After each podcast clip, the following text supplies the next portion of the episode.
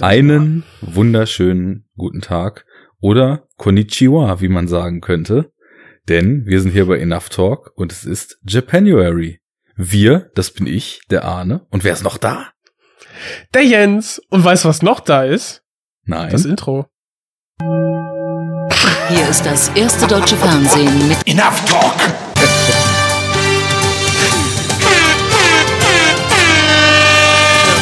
Hast du glatt das Intro vergessen? Ach, weißt du, es ist so schön, dass ich es jedes Mal wieder aus meinem Kopf rausschmeiße, damit ich neu überrascht sein kann davon. Ja, ja. Aber freue ich mich für dich, dass das so funktioniert.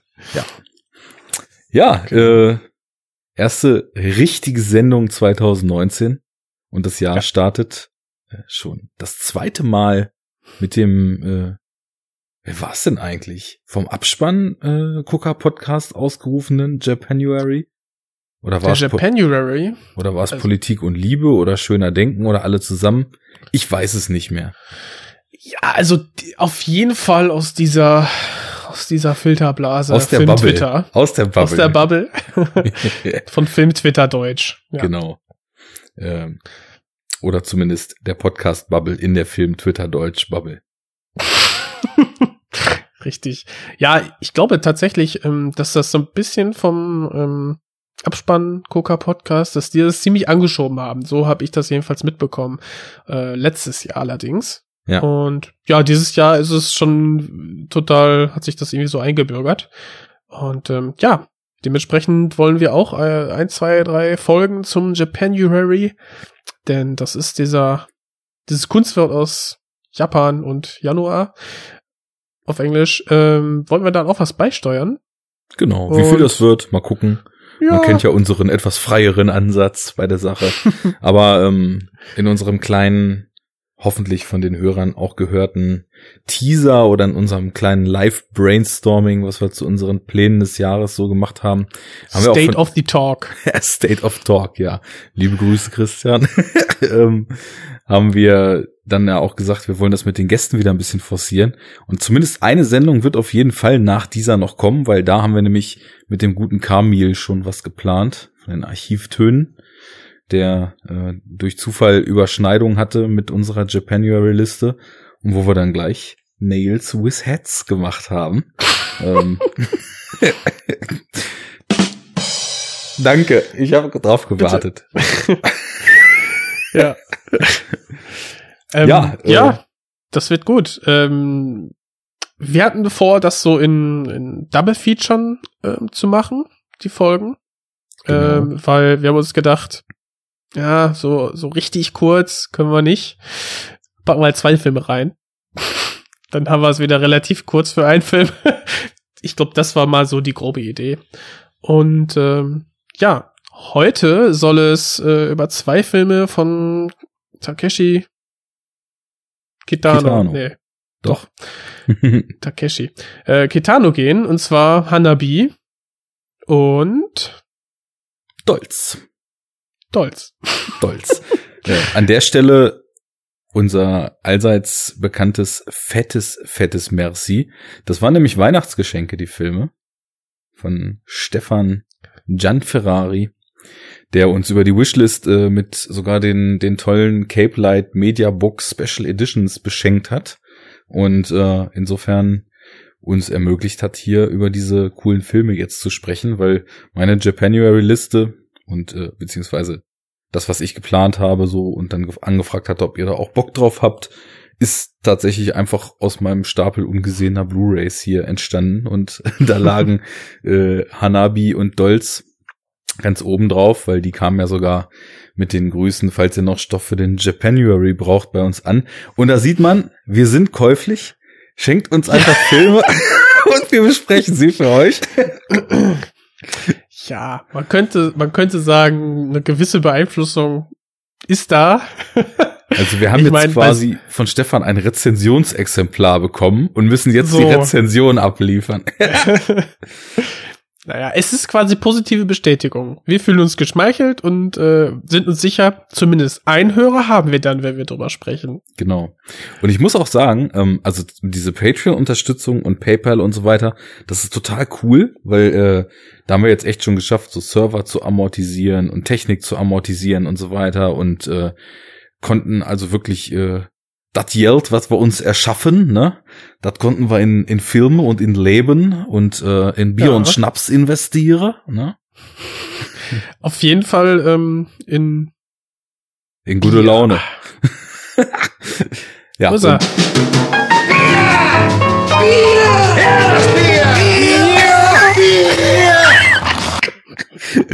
dübel dübel dumm. Genau. Ja, und äh, das ist schon nice, aber ich finde sogar, also diese Wishlist-Geschenke, das ist noch mal so, das ist noch mal so was, was ganz anderes, weil klar, also ich meine, ich habe die Wish, das ist ja meine Wishlist, die da drauf ist und äh, wir teilen deine uns. Dann, teilen uns dann ja die Filme, die wir da geschenkt bekommen. Ja. aber äh, Dann gebe ich dir gleich mal meine Adresse durch. ich schneide die dann in der Mitte durch, die Blu-ray, und kriegst du die andere Ja. Hälfte. Ne? War ja für ihn. Talk. So und ähm, Nee, aber das, also klar, man schmeißt da selber seinen Kram ja drauf, aber es ist trotzdem irgendwie so, plötzlich ist, ist so ein Päckchen im Haus und du, hä, ich hab gar nichts bestellt. Und so, könnte das Wishlist sein? Und dann freudiges Aufmachen. Stefan war ja auch nicht der Einzige, der uns da was geschenkt hat. Äh, da kam ja auch von anderen Ecken und Enden, teilweise sogar anonym, äh, kam da ja auch immer mal was reingeflattert. Ich habe das auch alles sogar noch notiert, weil wir sind ja käuflich. Wir müssen das alles irgendwann nochmal besprechen. ähm, Ja. es, es hat irgendwie was. Also wenn ihr uns eine Freude machen wollt oder indirekt unser Programm beeinflussen, äh, geht auf enoughtalk.de, checkt die Wishlist. Da musste dein Buchmacher aber noch mal sagen, dass er da irgendwie ein paar Daten und Namen ändert, ne? Sonst kann man es da zu uns zurückverfolgen. Oh mein Gott, das wollen wir nicht. Denn äh, zurückverfolgen, das klingt sehr kriminell und schnell sind wir in Yakuza-Kreisen gelandet. Und da geht es ja, wie wir wissen, sehr, sehr ruppig zu. Ja. Jens, wir Zack, stehen zack. für, wir stehen für Gründlichkeit. Wir haben ja damals schon, damals, vor drei Monaten, als du das erste Mal, Lang, äh, das war letztes Jahr irgendwann. ja, oder vielleicht war es sogar schon das Jahr davor, ich weiß es nicht, zumindest als wir das erste Mal zum Horror Oktober, Wegen letzten Jahr-Gag im Januar. Egal.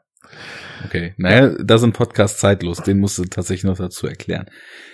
Als wir das erste Mal Horror Oktober gemacht haben, oder vielleicht auch nicht das erste Mal, aber das erste Mal uns die Zeit dafür genommen haben, die Gemütlichkeit, die uns auszeichnet. Da haben wir ja auch so ein bisschen abgesteckt, wie ist das eigentlich bei uns mit dem Horrorgenre? Und jetzt müssen wir natürlich im Rahmen des Japanuary Themenmonats uns erstmal die notwendige Zeit nehmen, um mal abzustecken, wie sieht das denn eigentlich bei uns mit japanischem Kino aus? Und da spiele ich dir den Ball gern als erstes rüber. Und du darfst Hm. mich, weil ich weiß es nämlich von dir tatsächlich auch nicht, und die Hörer mal aufklären, wie ist so dein Verhältnis und deine Erfahrung mit japanischen Filmen? So ganz allgemein. Ja, ganz allgemein muss ich sagen, ähm, bin ich in erster Linie dem japanischen Film und der Kultur über die m, Animes ähm, verbunden. Zumindest äh, in den in meinen Jugendjahren ähm, hat man irgendwann festgestellt, ah, was was ist diese was ist diese Art der Animation? Die kenne ich ja gar nicht. Ne, damals lief dann die erste Pokémon-Serie im Nachmittagsprogramm während, wenn dann die Jugend aus den Schulen nach Hause kommt, vielleicht was isst, dann läuft da Pokémon auf einmal. Mhm. Ähm, so, und so ist man dann noch irgendwann auf die Filme gekommen nach den Serien, also natürlich zu nennen, ähm, ja, sind quasi ganzen Studio Ghibli-Produktionen wie mein Nachbar Totoro. Man bedenke das äh, Bild des Twitter-Handles von Enough Talk, genau. und ähm, ja, so, das ist so meine erste Berührung gewesen. Und äh, nach und nach kommen ja auch aus Japan ähm, doch auch einige Filme, die es auch in die westliche Popkultur geschafft haben. Äh, nur um zu jetzt mal vielleicht, also neben den anderen Animationsfilmen wie Ghost in the Shell und Akira, jetzt einfach mal Battle Royale zu nehmen. Also das ist sehr vielen ähm, ja, Filmfans auf jeden Fall auch schnell ein Begriff, wenn es dann darum geht, ja, was, was gibt's noch für Filme? Dann geht's in die, in die Genre-Ecke und dann gibt's noch Genrefilme aus anderen Ländern und ruckzuck ist, ist man vielleicht doch mal bei Japan. Und ja, da fällt dann relativ schnell Battle Royale. Ähm, so, da kennt man dann vielleicht auch schon unseren Regisseur, den Takeshi Kitano her. Wo ich den aber als erstes herkannte, ist einfach Takeshis Castle. also, ja. als ich, als ich, ähm, das war damals noch, das war der, meine erste deutsche Filmpodcast-Erfahrung und das war damals Celluleute und da hat der ähm, Memo Jeftic damals, ähm, der ist ja halt auch sehr japanophil, was den was den japanischen Film angeht. Der hat ja selber auch sogar dann nachher so eine, einen eigenen Podcast gemacht. Und Kino Chiwa hieß der, glaube ich. Genau, der lief leider nur sehr kurz, wenn ich mich recht Mhm. erinnere. Und ähm, jedenfalls hat er dann eben auch mal gesagt, ja, dieser Kitano, äh, den man irgendwie eher so aus Quatsch kennt, so der irgendwie auch Comedian ist, der hat halt ähm, den, den, das Takeshis Castle dann, da hat er halt mitgespielt, da war halt der König zum Schluss im Endgame. Hey, Ja, den, den sie alle in Japan nur als den klamaukigen Comedian kennen. Der macht dann irgendwie die krassen Arthouse-Filme, wofür er dann so ein bisschen belächelt wird in Japan. Und ja, die Filmfestspiele in Venedig feiern ihn quasi ab. So gesehen bei Hanabi. Ähm, so, und ich kannte dann eher neben den Animes dann halt noch so die Genrefilme, dann noch Audition, habe ich Mhm. mir mal angeguckt. Äh, ähm, ach nee, The Ring kenne ich ja gar nicht. Das ist ja, habe ich ja nur Ringo. Das war ja das äh, japanische Original, da kenne ich nur das Remake zu. Ja, vor kurzem erst dann gesehen Love Exposure und die Ah. ganzen ähm, Klassiker wie von von Akira Kurosawa, die sind auf jeden Fall noch bei mir auf der Watchlist. Da habe ich mir vor kurzem erst Ran ähm, gekauft, den werde ich mir auch mal alsbald zu Gemüte führen. Und irgendein Godzilla, also ein paar Godzilla habe ich auch mal gesehen, aber die kann ich gar nicht mehr einordnen. Also ist quasi wie, wie gar nicht gesehen. Ja, also hier und da paar Genrefilme, 13 Assassins fällt mir da noch ein und so. Ähm, das war's. Und ja, mit dem Jap- Japanuary ähm, gehen wir jetzt mal so in die vielleicht arthausige Filmkunst-Richtung, äh, zumindest in der ersten Episode. Und mal schauen, was Oh. da noch so kommt. Ich glaube, das wird sogar, wenn der Plan so bestehen bleibt, äh, wenn wir das nicht alles schaffen, habe ich schon so ein Feature im Auge, was man vielleicht rausschmeißen könnte. Mhm. Ähm, und ich glaube sogar, dass es dann vielleicht so bleiben wird, dass wir uns so ein bisschen eher in der Autorenfilmer und weniger abgedrehten, sondern vielleicht eher introvertierten oder, oder zumindest ruhigeren Filmlandschaft erstmal so bewegen werden. Naja, also ums abzuschließen, bei dir ist es so, dass du ab und zu immer mal was gesehen hast, aber nie es dir aktiv vorgenommen hast, die Filmnation Japan mal zu ergründen oder äh, jetzt sagen könntest, dass, dass du da schon ein ordentliches Wissen oder einen ordentlich, ordentlichen Fundus an gesehenen Filmen so angehäuft hast über die Zeit. Ähm, genau, so kann man es eigentlich gut zusammenfassen. Ich bin dem aufgeschlossen. Ähm, es hat, was soll ich sagen, ähm, diese, diese Schwelle dann dafür Geld äh, zu investieren in, in, in Filme, die ich so schwer einschätzen kann, Mhm. war bisher noch sehr hoch und mit dem mit dem wachsenden Einkommen und den fallenden Preisen ähm, wird es, denke ich mal, bald eine ja eine Phase geben, wo man das sich dann einfach mal zu Gemüte führen kann, weil man weil das Interesse dann halt eben doch dementsprechend groß genug ist oder das Geld einfach da, ähm, weil das sind jetzt nicht gerade Filme, die auf den Streaming-Diensten, auf denen man angemeldet ist, dann irgendwie so laufen oder durchlaufen würden. Ähm, beziehungsweise mit etwas Aufwand verbunden. Oder, ja, wie soll ich sagen, in meinem Bekanntenkreis hat die halt eben auch keiner. Ja. Also in dem Bekanntenkreis, wo ich mal eben hinfahren kann. Ja. So. Klar, die Deutsche Post ne, macht's möglich, aber genau. Ja. Die deutsche Digitalpost. Ja. Bei mir war es irgendwie so, dass ich glaube ich, im Vergleich zu vielen Leuten, die so mein Alter oder so ein bisschen jünger sind, ähm, doch relativ wenig Kontaktflächen zu Anime damals hatte.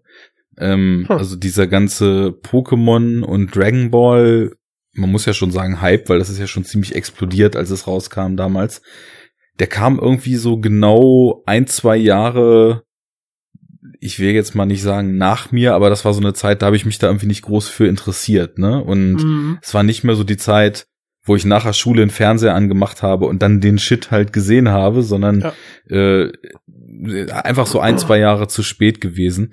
Äh, ich hatte zwar irgendwie auch als, als diese Zeit bei mir eben noch war, nachher Schule Fernsehen an oder Samstagvormittag, dann irgendwie so diese typischen Serien von damals wie die Kickers oder Mila Superstar oder diese ja, ja schon krass Ameri amerikanisierten Saber Rider äh, Geschichten, die dann ja von einem US-Studio nochmal umgeschnitten und, und amerikanisiert. Future.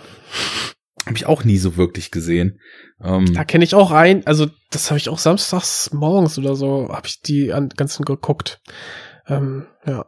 Aber dann ist auch dieser ganze, ist dann der Manga-Hype dann auch an dir vorübergegangen, weil da war ich auch voll drin. Ich total, total. Man Mangas also ich, geholt und so. Ich weiß nicht, ob ich überhaupt jemals einen Manga gelesen habe. Ähm, das ist Tja, man könnte jetzt ja sagen, dass Manga-Verfilmungen, sprich Animes, ja auch vielleicht irgendwo Superheldenfilme sind. Ja, also sowas wie Akira oder so, ja. da stecken schon ziemlich viele von diesen sage ich mal, sehr bombastischen und sehr großen Motiven drin, die auf jeden Fall auch im Superhelden-Kino äh, Kino eine Rolle spielen. Keine Frage. Superhero Unit. Ja, ich habe da so einen Co-Host, der sich gegen alles nicht-amerikanische total Let's Build a Wall mäßig gewehrt hat. Aber ähm, ja, dann lass die einfach mal hijacken. Ja, auf jeden Fall.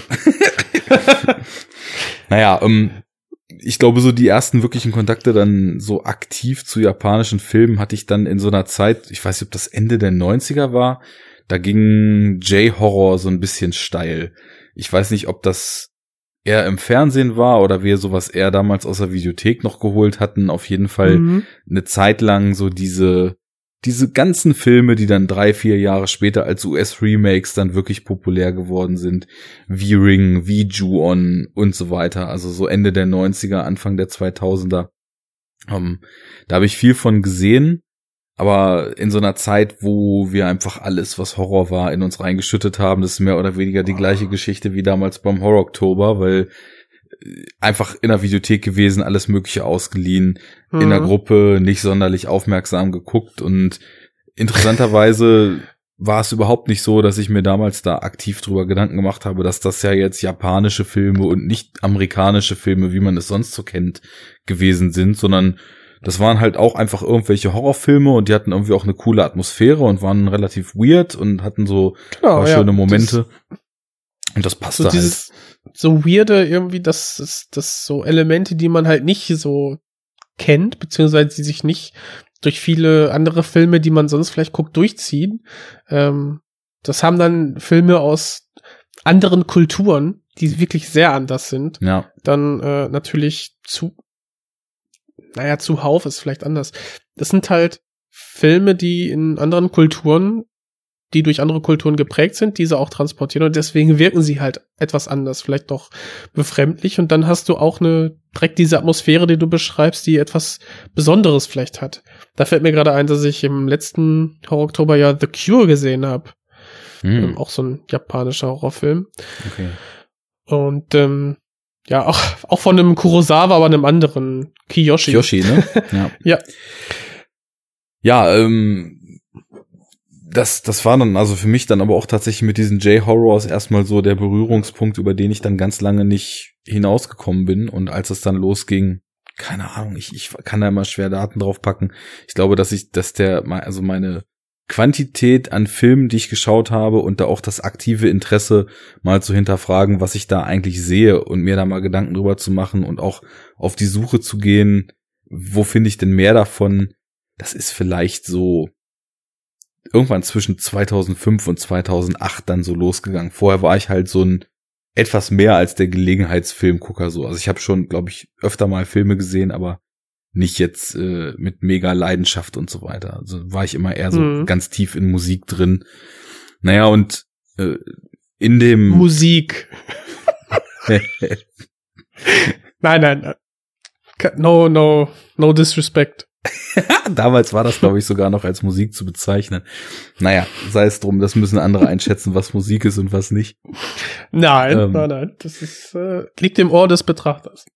Naja, irgendwann zu dieser Zeit bin ich dann auch so in die ersten Filmnetzwerke im, im Online-Sektor so reingerutscht. Also ah. habe hier viel gelesen, war also ursprünglich auch in einem Drum-Bass-Forum, wo es aber auch fette Film-Threads gab, die irgendwie auch mit, mit viel Info und viel Diskussion über Film angereichert waren und darüber dann immer mehr so dazu gekommen, war dann auf Moviepilot und da echt jahrelang unterwegs und als dann die ganzen oder ursprünglich gab es mal so einen Kern an Usern dort, die wirklich sehr, sehr interessante Sachen geschrieben haben, die dann irgendwann in so einer riesen Eskalation zwischen den Website-Betreibern und der sich nicht verstanden gefühlten Community sich dort alle abgemeldet haben und deren System halt so war, dass wenn User sich löscht, auch alle seine Kommentare und alle seine Reviews weg waren.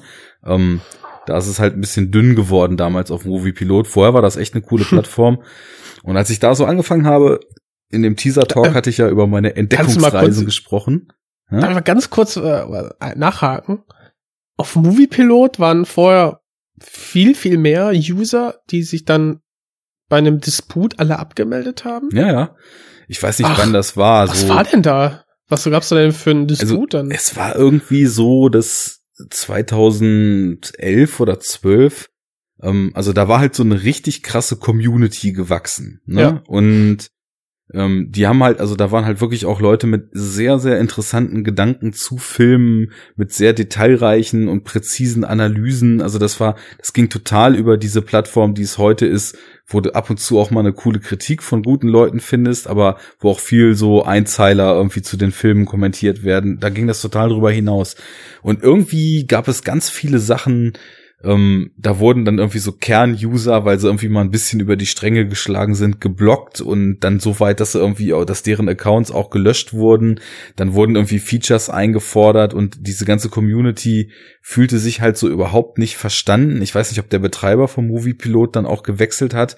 Und es war alles so ein bisschen, also es war auf der einen Seite so, dass man sich so denkt, okay, da sind, da sind ganz viele Leute, die dieses Portal halt zu dem gemacht haben, was es ist weil alle Leute mhm. damals auf Moviepilot waren dort, um die Reviews zu lesen und äh, sich über Filme zu informieren und die User-Meinung zu checken und Empfehlungen zu finden und so. Und diese mhm. Leute wurden, naja, man kann schon sagen, in so ein paar Arschloch-Moves von den Betreibern und von der Redaktion immer wieder so ein bisschen mit Füßen getreten. Und ich fand halt so, ich habe das damals alles noch sehr passiv mitgelesen. Ich fand halt schon, dass einige da auch ganz krass überreagiert haben wo ich auch so dachte, naja, mit diesem Löschmove haben sie halt auch irgendwie so für sich selbst so ihre, ihr, ihr ganzes Hirnschmalz der, der letzten drei, vier Jahre irgendwie auf einen Klick auch so gelöscht, ne? Und naja, auf jeden Fall sind, also wirklich, sagen wir mal so die fünf bis zehn mit Abstand interessantesten User zu der Zeit haben sich halt einfach dann gelöscht und wurde vorher so bei jeder Filmpage draufgehen konntest und irgendwie, wenn du die Kommentare dir durchgelesen hast und die Reviews, die es da gab, dann relativ schnell bei sehr gehaltvollen und sehr bereichernden Analysen angekommen warst, war halt mhm. halt erstmal, ich will nicht sagen Ebbe, aber da war erstmal auf jeden Fall ein Loch, was dann so nach und nach irgendwie auch von so nachrutschenden Usern wieder gefüllt wurde, aber du hast gemerkt, dass so die alten Hasen schon in so einem, das ist ja alles nicht mehr wie früher Modus unterwegs waren, ne? Früher war alles besser. Ja, in dem Fall vielleicht wirklich. Naja, auf, auf jeden Fall habe ich da in der Zeit dann wirklich auch so viele, so interessante Sachen auf der Page gelesen von diesen ganzen Usern, die sich dann irgendwann gelöscht mhm. haben, äh, dass ich auch, also dass das Interesse halt endgültig so angefacht war für Filme und auch nach links und rechts zu gucken, andere Nationen auszuchecken, Strömung und so weiter, all das, was ich in diesem Teaser-Talk erzählt habe. Und äh, ja, da war dann eben auch asiatisches Kino plötzlich sowas, wo ich so reingeschlittert bin, wo ich auf Moviepilot damals gesehen habe, irgendwie so, ja, das muss so 2010 oder was gewesen sein. So jeder, jeder Dritte hat bei seinen Lieblingsfilmen oder jeder Dritte mit interessanten Geschmack hat da Love Exposure stehen. Oh, was ist das denn? Und äh, dann gesehen habe, okay, Sion Sono kenne ich nicht. Irgendwie den Film besorgt, gar nicht klargekommen drauf dann eine ganze Zeit lang irgendwie erstmal von, von ihm und von so anderen irren japanischen Regisseuren, so wie Shinya Tsukamoto oder so, die halt mit äh, Tetsuo so den, den absoluten Hirnfick abgeliefert hatten und ähm, ja, also eher so auf diesem irren Sektor so einiges ausgecheckt, was ich noch nicht kannte. Und dann ist das irgendwie, also dann, dann ist so ein Interesse für asiatisches Kino da geblieben, aber irgendwie hat sich das dann von Japan, nachdem ich, sage ich mal, so das ein bisschen kennengelernt hatte, was wenn man jetzt so Japan-Kino als Ganzes betrachtet, was vielleicht so der Genre Mainstream ist, ne? Also Sion Sono, Takashi Miike, äh, dann eben die Shinya Tsukamoto Sachen, dann diese paar japanischen Fansplatter, so irgendwie, keine Ahnung, wie, wie, wie heißt Story das? of Ricky oder was? Ja, das ist ja ein Hongkong-Film, wenn ich mich richtig erinnere. Ach, das war Hongkong? Mhm. Oh, ähm, siehst du, Fettnäpfchen, darf man nicht machen.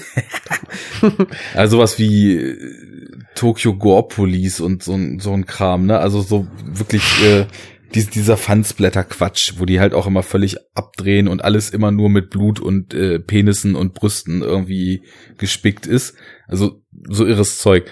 Aber irgendwie hat sich dann mehr zu Südkorea, was ja eigentlich so sehr westlich ist von der Inszenierungsart und wo man auch das Gefühl hat, dass man die Kultur eigentlich versteht, so in diesen Filmen, wobei ich bei Japan nie dieses Zugangsproblem hatte, was ganz viele westliche Filmschauer so haben, dass sie die ganze Zeit sagen, ich verstehe gar nicht, was da passiert, weil ich mich auf so einem absoluten Basislevel damals halt zumindest so ein bisschen reingelesen hatte, wie dort die Gesellschaft tickt und dann auch die Figuren eigentlich immer so in diesem Konstrukt japanische Gesellschaft meinte, ganz gut einordnen zu können, so, ne?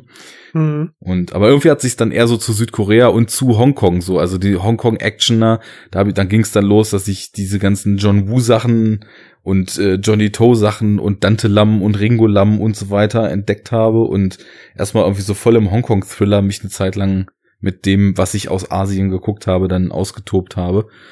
Ja, und irgendwie schade, weil das fiel mir auch letztens so auf. Ich hatte eigentlich dann mal ein recht hohes Interesse an dem, was aus Japan kam, weil ich dann auch gemerkt habe, dass eben so auch aus den 50ern, 60ern einige japanische Regisseure ja wirklich auch so als Großmeister angesehen werden, die irgendwie so in, in einem Zug irgendwie mit den großen europäischen Regisseuren und Coppola und der ganzen New Hollywood Garde und so weiter genannt werden. Äh, ja, aber da habe ich äh, einfach unglaubliche Defizite, weil ich es nie so wirklich weiterverfolgt habe. Deswegen würde ich sagen, was Japan-Kino betrifft, bin ich ein totaler Noob und äh, finde das aber gerade deswegen ja. spannend, auch halt einfach mal drüber zu reden. Ne? Richtig, richtig. Also wir machen jetzt nicht den äh, Robert Habeck Move und löschen unsere Profile bei Letterbox, sondern gehen richtig rein in die Diskussion. Und äh, deswegen wollte ich gerade nochmal anfügen, wir hatten beide recht mit Story of Ricky. Das ist nämlich eine japanisch-chinesische Koproduktion. Ah. Wuhu. Glück gehabt.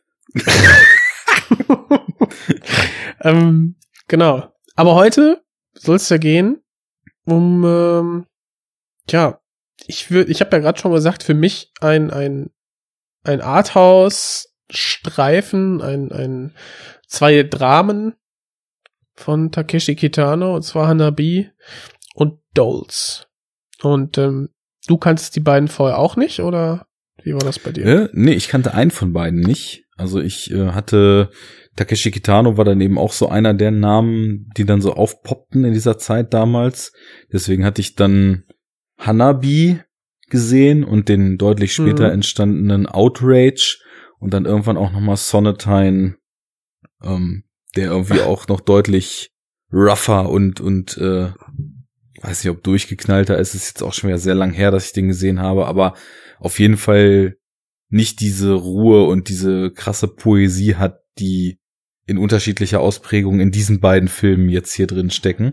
Also Dolz war neu für mich, den habe ich noch nicht gesehen und äh, Hanabi hatte ich jetzt vorher schon gesehen und äh, auch sehr gut gefunden, aber äh, Spoiler Alert, das ist noch mal ein wenig gewachsen bei diesem Schauen. Du kanntest hm. beide nicht, ja? Ich kannte beide nicht. Ähm, von Sonatine oder Sonatine kannte ich das Cover. Ähm, und irgendwie hatte ich das mit Hanabi auch in Verbindung gebracht, was vielleicht der Endszene nicht, nicht so ganz ähm, fehl am Platz ist, diese, diese Verbindung. Das stimmt. Ja. Ähm, auch wenn man jetzt sieht, ich meine, Hanabi ist von 1997, Sonatine ähm, von 1993. 93, also ja. genau, das sind jetzt auch nur dann vier Jahre. Also da hat man schon gesehen, also erstmal ordentlich Output, äh, was der gute Kitano hier an den Tag legt und ähm, auch thematisch vielleicht eine Verbindung, die es zu ergründen gilt. Ja, und, Und, ähm, auch eine Zeit, äh, die, glaube ich, für den Regisseur oder den Menschen Takeshi Kitano auch schon ein ganz krasser Wendepunkt in seinem Leben war. Weil das Mhm. war ja, also in der Zeit äh, zwischen Sonatine und Hanabi ist er ja damals in diesem Motorradunfall so krass verunglückt, Genau. dass er da auch mehrere Tage im Koma lag und fast gestorben wäre. Das war 1994 und es war ja auch gar nicht klar, also es ist so ein bisschen im Unklaren gelassen, ob es nicht vielleicht sogar ein ähm, Selbstmordversuch eventuell sein könnte. Mhm. Ähm, aber anscheinend hat er die Reha ganz gut durchgezogen und ähm, hat vielleicht so neuen Lebensmut bekommen und das scheint er einfach massiv auch in Hanabi dann ähm, zu verarbeiten. Ja. Erzähl doch einfach mal, worum es geht, dass wir das ein bisschen besser einordnen können und Ja, die Hörer, die okay, es nicht lass kennen, uns das- vielleicht auch. Lass uns das so machen, weil ich bin gespannt, ob ich habe ihn jetzt einmal geschaut Ja. ähm, mir ein paar Gedanken dazu gemacht, beide Filme einmal gesehen. Mal gucken, ob ich das, ob ich die Essenz greifen kann und ähm, ja, auch so diese, diese Handlung. Denn auf mich haben die Filme, also ich finde das mit der Handlung schwierig bei beiden Filmen, weil das nicht ähm, die typischen plot-driven ähm, Filmhandlungen sind, die wir hier sehen, sondern das funktioniert alles eher auf einer ähm, auf einer Gefühlsebene, auf einer auf einer sehr ruhigen Note, ähm, was sich auch in der in der bildlichen Inszenierung widerspiegelt, äh, die dann aber ja von der vom Ton von diesem wirklich der zeitig verortbaren ähm, äh, ähm, ähm, Filmmusik äh, dann nochmal übertroffen wird. Also hat man so ein bisschen eine kleine Schere, aber kommen wir vielleicht gleich zu. Also in Hanabi, äh, was auf Deutsch, ähm, also setzt sich auf zwei, aus zwei Wörtern, Wörtern zusammen, ähm, wie Feuer und Blume. Damit ist wohl das Feuerwerk gemeint, was zusammen halt Feuerwerk ähm, bedeutet, oder halt auch eben Feuerblume. Ähm, da geht es darum, dass ähm, der, der ja, Charakter von äh, Takeshi Kitano, der auch gleichzeitig der, der Hauptdarsteller ist, ähm, der heißt hier Yoshitaka Nishi, ist aber, ist aber, glaube ich, auch ziemlich, ziemlich wurscht. Ich glaube, der Name wird vielleicht einmal genannt, das ist auch irgendwie ganz interessant. Ja. Ähm, der ist, er ist ein, er ist irgendwie mit der Polizei verbunden. Eventuell, er ist auf jeden Fall ein, ein Polizist gewesen, zumindest. Vielleicht auch Mhm. immer noch. Ich finde, so richtig klar wurde es nicht. Und er hat auch ähm, Kontakte zur japanischen äh, Unterwelt, also zur Yakuza. Und der Film beginnt damit, dass er sich mit seinem äh, langjährigen Kollegen und Freund ähm, unterhält. Und dabei kommt raus, dass seine Frau ähm, quasi an Leukämie erkrankt ist, auf jeden Fall an Krebs. Und ähm, ja, dass sie im Prinzip, es ist nur noch eine Frage der Zeit, bis sie stirbt. Und er wird quasi von seinem Kollegen und von anderen Kollegen und auch in seinem äh, ehemaligen langjährigen Freund dazu angehalten, doch ein bisschen Zeit mit ihr zu verbringen. So. Und gegengeschnitten in Zeitsprüngen haben wir dann ja Situationen, die uns verdeutlichen, warum unsere Charaktere so sind und so handeln, wie sie es tun. Ähm, aber eigentlich geht es darum, dass der unser Hauptdarsteller irgendwie eine Verbindung zu seiner Frau nochmal wiederfindet oder aufbaut und so die letzten Tage ähm, wieder versucht, eine, eine Nähe aufzubauen und einfach schöne Momente mit ihr zu verbringen. Mhm. Bis sie dann zum Schluss am Strand sind ähm, und wir dann verstehen, okay, sein Leben ist eigentlich das, was uns der Film zeigt, nur von Verlust geprägt und was das mit einem ja, Charakter quasi macht, äh, der trotzdem noch irgendwie, irgendwie eine, eine tiefe Bindung zu seiner Frau hat, äh, aber sie vielleicht nicht so ausdrücken kann, wie wir es in so vielen auch Hollywood-Filmen gewohnt sind. Darum geht's, ging's für mich einfach in, in Hanabi. Ja, das würde ich tatsächlich auch so unterschreiben, dass das, dass das Emotionale, was in diesem anfangs sehr stoisch und sehr ähm, ja, beherrscht und sehr kühl wirkenden Mann so vorgeht, dass das die eigentliche Handlung des Films ist. Also natürlich alles richtig wiedergegeben. Der, der Cop, der kann man vielleicht noch dazu sagen, also der bei einem Zugriff, naja, vielleicht eine falsche Ent Entscheidung trifft oder zumindest sich später die Vorwürfe macht, eine falsche Entscheidung getroffen ha zu haben, die eben zum Tod eines seiner Kollegen führt und äh, den, den zweiten Kollegen, der auch noch involviert ist, eben auch äh, so stark verletzt, dass er dann querschnittsgelähmt im Rollstuhl sitzt danach und ähm, wie diese diese Verluste, diese Schuld und diese ja, es ist ja auch nicht nur so, dass die Frau krank ist, sondern dass ja auch die Tochter noch oder das, das Kind, ja, die Tochter ist es noch gestorben, ist gestorben. Ist, als sie ja, klein war. Also, dass dieses, dieses konstant negative einen Gegenpol bekommt äh, in diesen Momenten, die er dann tatsächlich noch mit seiner Frau hat und mh, mm, da ist jemand, der, also eigentlich alles in seinem Leben läuft so schlecht, wie es nur sein kann. Und als Kontrast hat man dann dieses Miteinander und teilweise ja auch wortarme bis, bis wortlose Miteinander mit diesem Menschen, den er ja auf irgendeine Art und Weise anscheinend liebt. Und das, das ist eben für mich ist eigentlich eher diese emo, dieser emotionale Arc oder vielleicht ist es auch gar keine Wandlung, sondern das Spiel damit, welche Emotionen, Situationen in unserem Leben so aus uns raus kitzeln können und äh, welcher Input im Leben uns so belebt und, und aufblühen lässt, wo wir wirklich dann so beim Thema blühen, blühen äh, und, und vergehen weil die Symbolik des Films, die müssen wir auf jeden Fall auch noch diskutieren, wie viel da mit Bildern und mit Symbolen gearbeitet wird, dann eben auch thematisiert sind. Schwurbelsatz par excellence. Ähm. ja, das ist, also das ist äh. wichtiger als eine Handlung oder so. Ne? genau.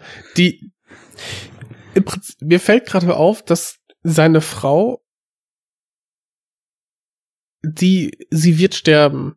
Äh, das weiß er, das weiß sie. Ähm, sein Kollege und langjähriger Freund, der wird nie wieder laufen können, ist von Depressionen geplagt, hat ein, wird einen Selbstmordversuch ähm, begehen, der er nicht schafft. Ähm, ganz so wie Kitano.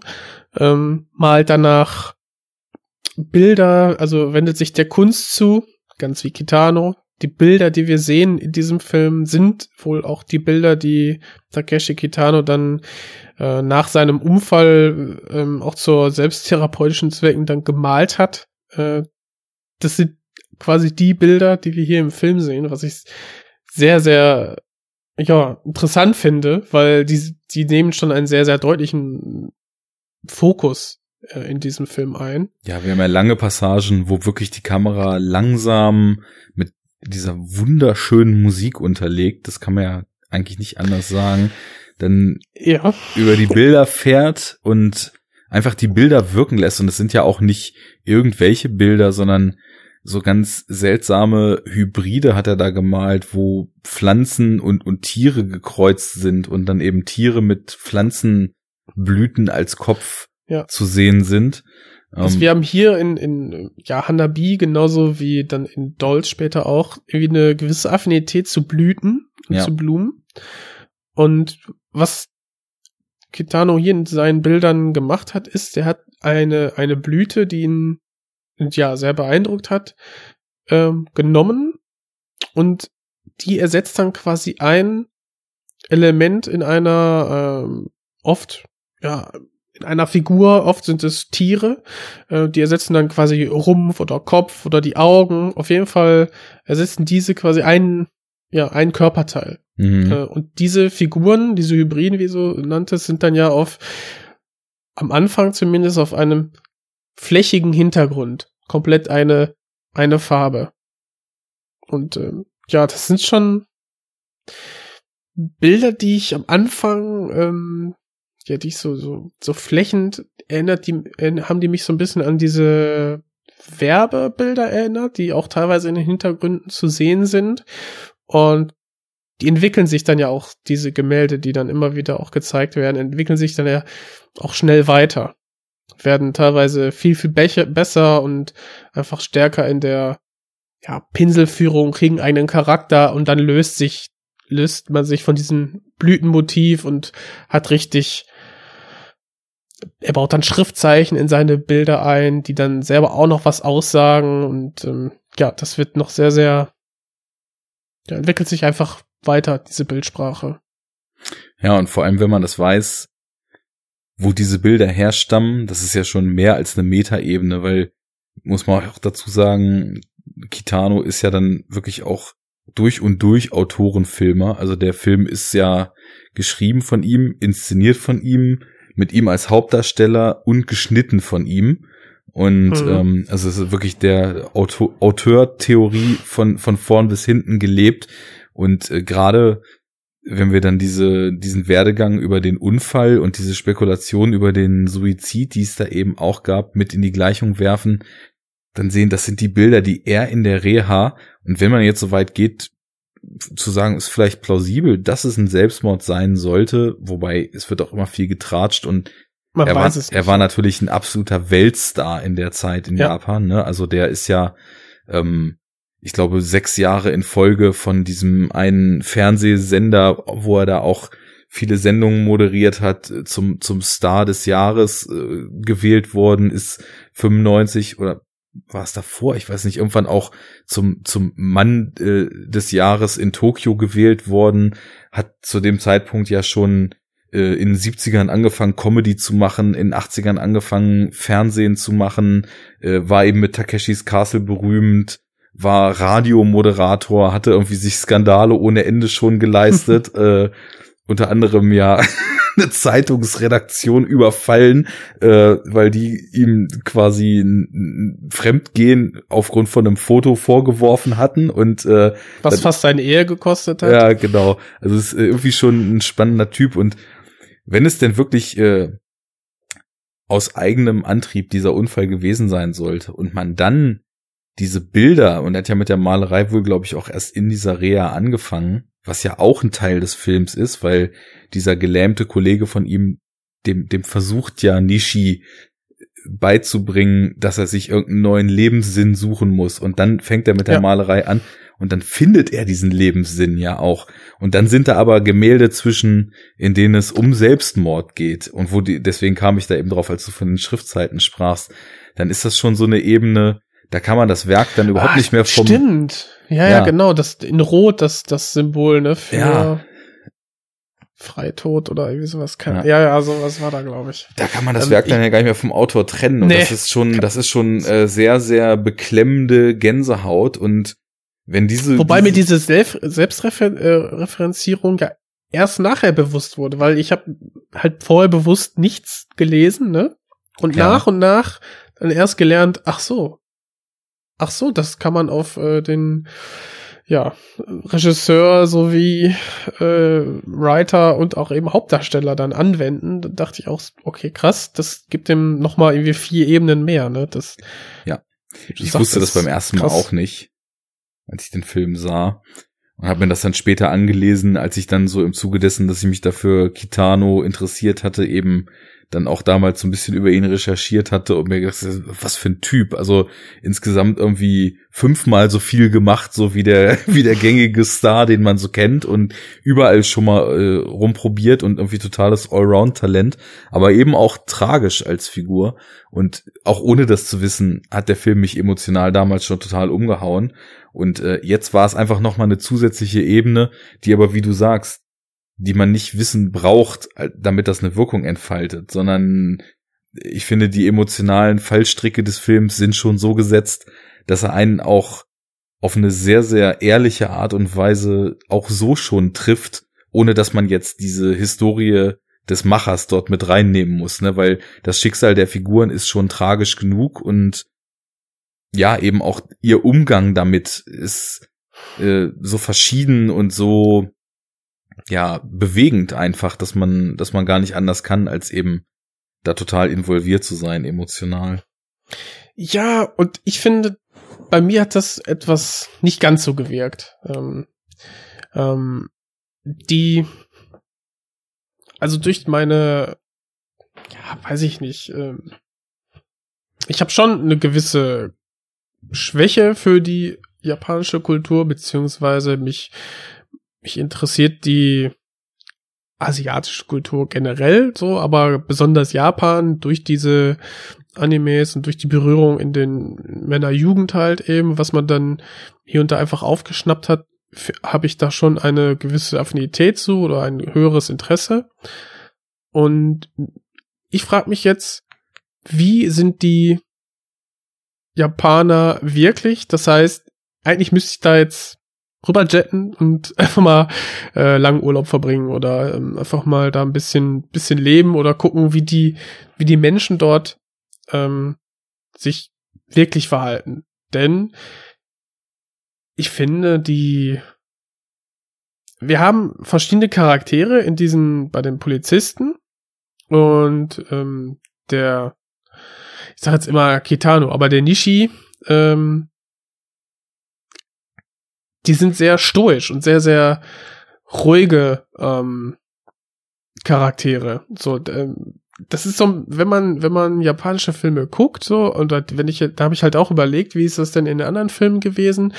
Oft halt Genrefilm oder Horror. Bei Horror ist es nicht ganz so schlimm, aber wenn man jetzt sich die japanischen Gangster, sprich Yakuza-Filme anschaut, dann hat man halt auch oft diese sehr stoischen Menschen, ne, diese Gangster, die quasi keine Gefühle zulassen und irgendwann bricht es halt heraus. Wenn ich ja. jetzt an Outrage denke, äh, ist es da auch sehr deutlich. Oder Election ist, glaube ich, auch einer, ein japanischer nee, Film. Nee, das ist auch ein Hongkong-Film von Johnny Toe. Ah, Mist. ich habe nichts gesagt. Schneiden wir raus. So, ja. so, ähm, ja, wenn man, wenn man jetzt an Outrage denkt zum Beispiel, dann haben wir da ähm, eine gewisse Deckung. Aber ich finde, der gerade Nishi und äh, sein, sein, sein Kollege und die Frau, das sind. Ich habe wirklich gebraucht und wirklich den gesamten Film gebraucht, wie ich schon anfangs erzählt habe, um ein bisschen zu deuten, wie die kleinsten Gesten denn zu verstehen sind und was was unser Hauptcharakter Nishi denn denn macht, weil äh, wenn man die beiden, wenn man jetzt Nishi und seine Frau be betrachtet, denkt man, okay, anscheinend haben die eine lange Geschichte, die sie kennen sich sehr gut.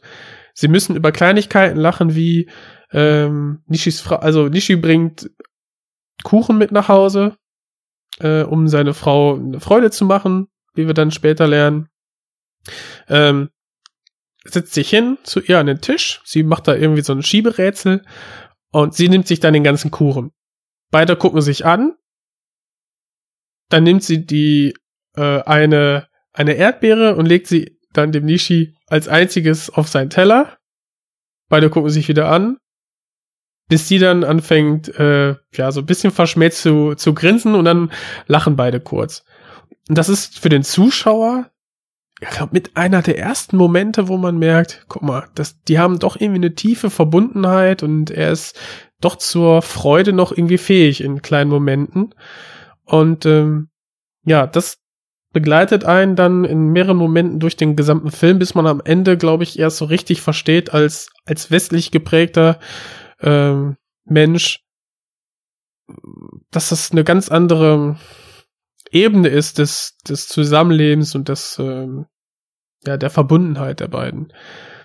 Das ist vielleicht das, diese Hürde, die wir vorhin schon mal kurz angesprochen hatten, wo viele Leute eben, ich glaube doch schon aufgrund der sehr anderen Funktionalität dieser Gesellschaft und der sehr, des sehr anderen Lebensstils und eben auch menschlichen Miteinanders dann erstmal sich fragt, was man da so genau mit rausnehmen soll. Und ich weiß mhm. jetzt auch nicht, ob ich dadurch, dass ich es eben schon kannte und das, das letzte Mal schauen war jetzt auch so lang her, dass ich den Film nicht mehr komplett zusammengekriegt hätte, aber ja. ähm, dass ich also zumindest so mit diesem marginalen beschäftigen mit dieser Gesellschaft, vielleicht so verschiedene Annahmen oder vielleicht so ein langsam aufkeimendes Verständnis für das Miteinander in diesem japanischen Raum schon mit reingelegt habe und deswegen besser was damit anfangen konnte. Oder was heißt besser, sondern oder oder ähm, Motive darin erkannt habe und auf so einer nicht rationalen Art, sondern ich glaube auf so einer sehr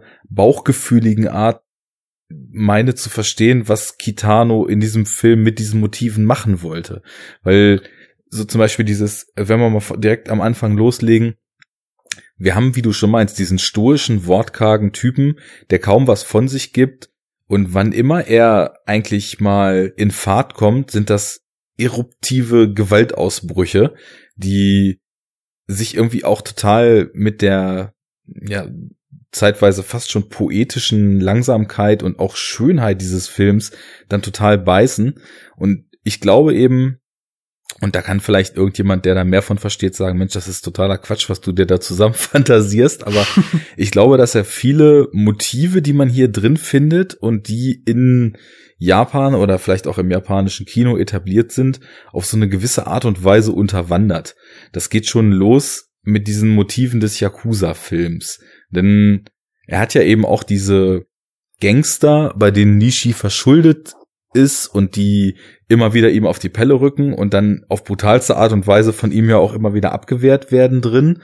Mhm. Und ähm, so öffnet doch der Film auch. Also das ist eine eine schöne Szene. Du hast eine sehr sehr statische Kamera, ähm, die da aufgebaut ist und durch durch einen perfekt gesetzten Schnitt hast du verdeutlicht, dass der, dass unser Hauptdarsteller vor Gewalt nicht zurückschlägt, äh, aber dass dieser Film das so ein bisschen unterwandert, ja, also zumindest auch eine gewissere Komik daraus zieht, weil der Schlag, der in der ersten Szene dann ähm, genau an dem Punkt des Auftreffens, man hört noch diesen Soundeffekt, da wird weggeschnitten und währenddessen siehst du dann, dass die beiden Gangster, die sein Wagen ähm, quasi voll gesaut haben mit äh, Essen, müssen ihn gerade putzen. Mhm. Also dieses, der Aufschlag der, der Faust von, von Nishi ist, wird dann zerschnitten und wird zum Aufschlag äh, des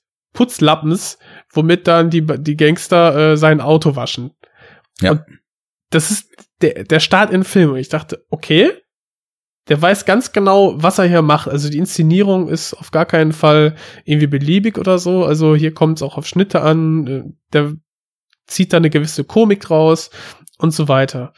Und ähm, ich habe ja anfangs gesagt, so ganz fremd war mir die Kultur ja nicht. Aber was dann weiterführend quasi passiert in dem Film, ich glaube, da hilft es sehr, wenn man die Motive schon einmal ähm, durchlebt hat und vielleicht weiß, worauf es dann hinausläuft. Denn der Film macht es einem nicht einfach, wenn man ähm, den zum ersten Mal schaut und vielleicht von vielen Feinheiten und Motiven, die man äh, als Kenner der, der gesamten Kultur versteht, wenn man die nicht kennt, dann sucht man wirklich nach, nach vielen Indizien und Details, um sich dann diese, diese Geschichte, die mit Zeitsprüngen arbeitet, mit Sprüngen in Ort, auch in verschiedenen Orten und so und Charakteren, um dann zu, übergeordnetes Thema herauszufinden. Ja, und ich glaube, dass, dass du die Charaktere ansprichst, ist dabei auch nochmal wichtig, weil ich gerade so ein bisschen dran rumgerätselt habe, ob man das alles überhaupt auf so eine gesamtgesellschaftliche Ebene hieven muss. Und ich glaube, man kann es, aber man muss es gar nicht, weil wenn ich mich jetzt so frage, welche Themen ich da drin sehe, dann sind das schon Themen, die ich so mit meinem Verständnis der ganzen Sache als sehr japanisch einstufen würde. Also ich meine, es ist ja bekannt, dass zum Beispiel ähm, im Job, im Beruf oder in hierarchischen Strukturen äh, dort zumindest ein, ein recht starker Hang zu extremer Loyalität, extremer Aufopferung und so weiter und äh, also besteht, sei es in der Firma und ähm, man ja auch immer wieder hört, dass Leute dort dann irgendwie so viel arbeiten, dass sie dass sie deswegen sich dann in den Selbstmord äh, fliehen, weil sie das Arbeitspensum nicht bewältigen können, aber trotzdem ihr Gesicht nicht verlieren wollen und sowas. Das sind ja so die die Stories, die immer so isoliert rüberschwappen und ähm, ich glaube, dass daraus ja auch, wenn man diese Mentalität dann eben in die Waagschale wirft, so, so ein Lebenssinn ja schon für solche Leute entstehen kann. Und ob das jetzt allgemein gesellschaftlich ein Thema ist oder ob das nur für die Figuren in diesem Film so ist, das ist ja eigentlich erstmal egal, weil mir verkauft der Film eben dies, das Schicksal dieser verschiedenen Figuren, die ich da sehe. Den Cop, der seine Tochter verloren hat und dessen Frau stirbt, ähm, den, den anderen Cop, der immer stark war, immer den Ton angegeben hat und dann im Rollstuhl sitzt und somit in seiner Weltsicht, und das ist es, was Hanabi und Takeshi Kitano mir dann eben hier sagen, es ist seine Weltsicht, in der er dieser Mann und dieser bestimmende Typ und dieser ähm, auf jetzt kannst du den Tusch wieder bringen, auf eigenen Beinen stehende und den Ton angebende äh, ähm, Macher halt ist, diese Welt bricht zusammen und somit bricht dem Menschen auch der Sinn des Lebens ein bisschen weg. Und diese, dieses Thema Bestimmung, was ist eigentlich unsere Bestimmung im Leben? Was ist der Sinn des Lebens? Ähm, also in dem Sinne, da, wie wir wie wir unser Leben halt füllen und erfüllend gestalten. Und vor allem, genau. was, was passiert, wenn dieser Sinn und diese Erfüllung einem abrupt entrissen wird und nur eine große Leere dort bleibt. Ne? Das war so für mich eine der zentralen Fragen. Und ich glaube, dass jemand, der sich damit auskennt, äh, müsste das halt eben mal verifizieren oder eben widerlegen, dass da, glaube ich, auch viel über diese Gesellschaftsstrukturen drin steckt. Aber selbst wenn es nicht so ist, geht's in der Gleichung mit den Figuren, die wir hier sehen, eben auf. Und ein anderes Thema, was ich da auch noch drin gesehen habe, das war ähm, dieses der starke Mann sein, keine Gefühle zeigen, äh, jegliche Regung unterdrücken, aber in einem brodelt es. Und ähm, auf der anderen Seite eben das Zulassen von Gefühlen und dann eben auch in der Sprache dieses Films, und da gehe ich dann auch so weit mit, im Kontrast zu diesem regulierten, harten, äh, sich selbst geißelnden Menschen, der, der irgendwie jegliche Spannung nur in Form von Gewalt rauslässt, dann eben plötzlich die Liebe und die Gefühle, die den weichen Kern und den menschlichen Kern so zutage fordern. Im Kontrast, ich finde, es ist sowieso ein Film der Kontraste. Du hast die harte Gewalt, die poetische Kunst, du hast das weite Meer und äh, die engen Räume eines Krankenhauszimmers, die gegenübergestellt sind. Und auf visueller und auf inhaltlicher Ebene ist das alles von Kontrasten durchzogen. Und ähm, ja, dieser Kontrast so zwischen der Liebe und der Gewalt und allem, was dazwischen steht, ist für mich auch eben einer der, der tragenden Aspekte, die ja im Grunde genommen auch auf, also das Ganze zu einem versteckten Liebesfilm machen, weil es eigentlich auch darum geht, was, was die Liebe im Leben, und das ist ja nicht nur bei Nishi so, sondern auch bei dem ähm, nun in einem Rollstuhl sitzenden Kollegen, der ja, als er dann nicht mehr der starke Mann sein konnte, sondern vermeintlich äh, weniger wert im Rollstuhl saß, dann auch erstmal ad hoc von seiner Frau verlassen wurde, die sich dann wen Neues gesucht hat.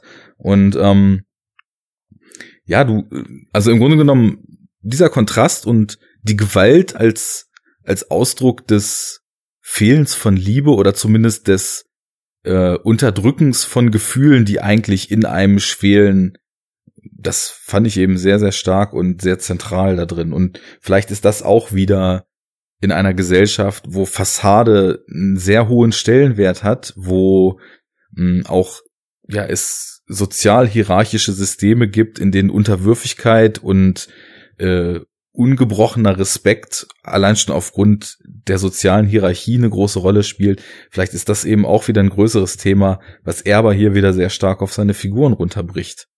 Hm. Kann sein.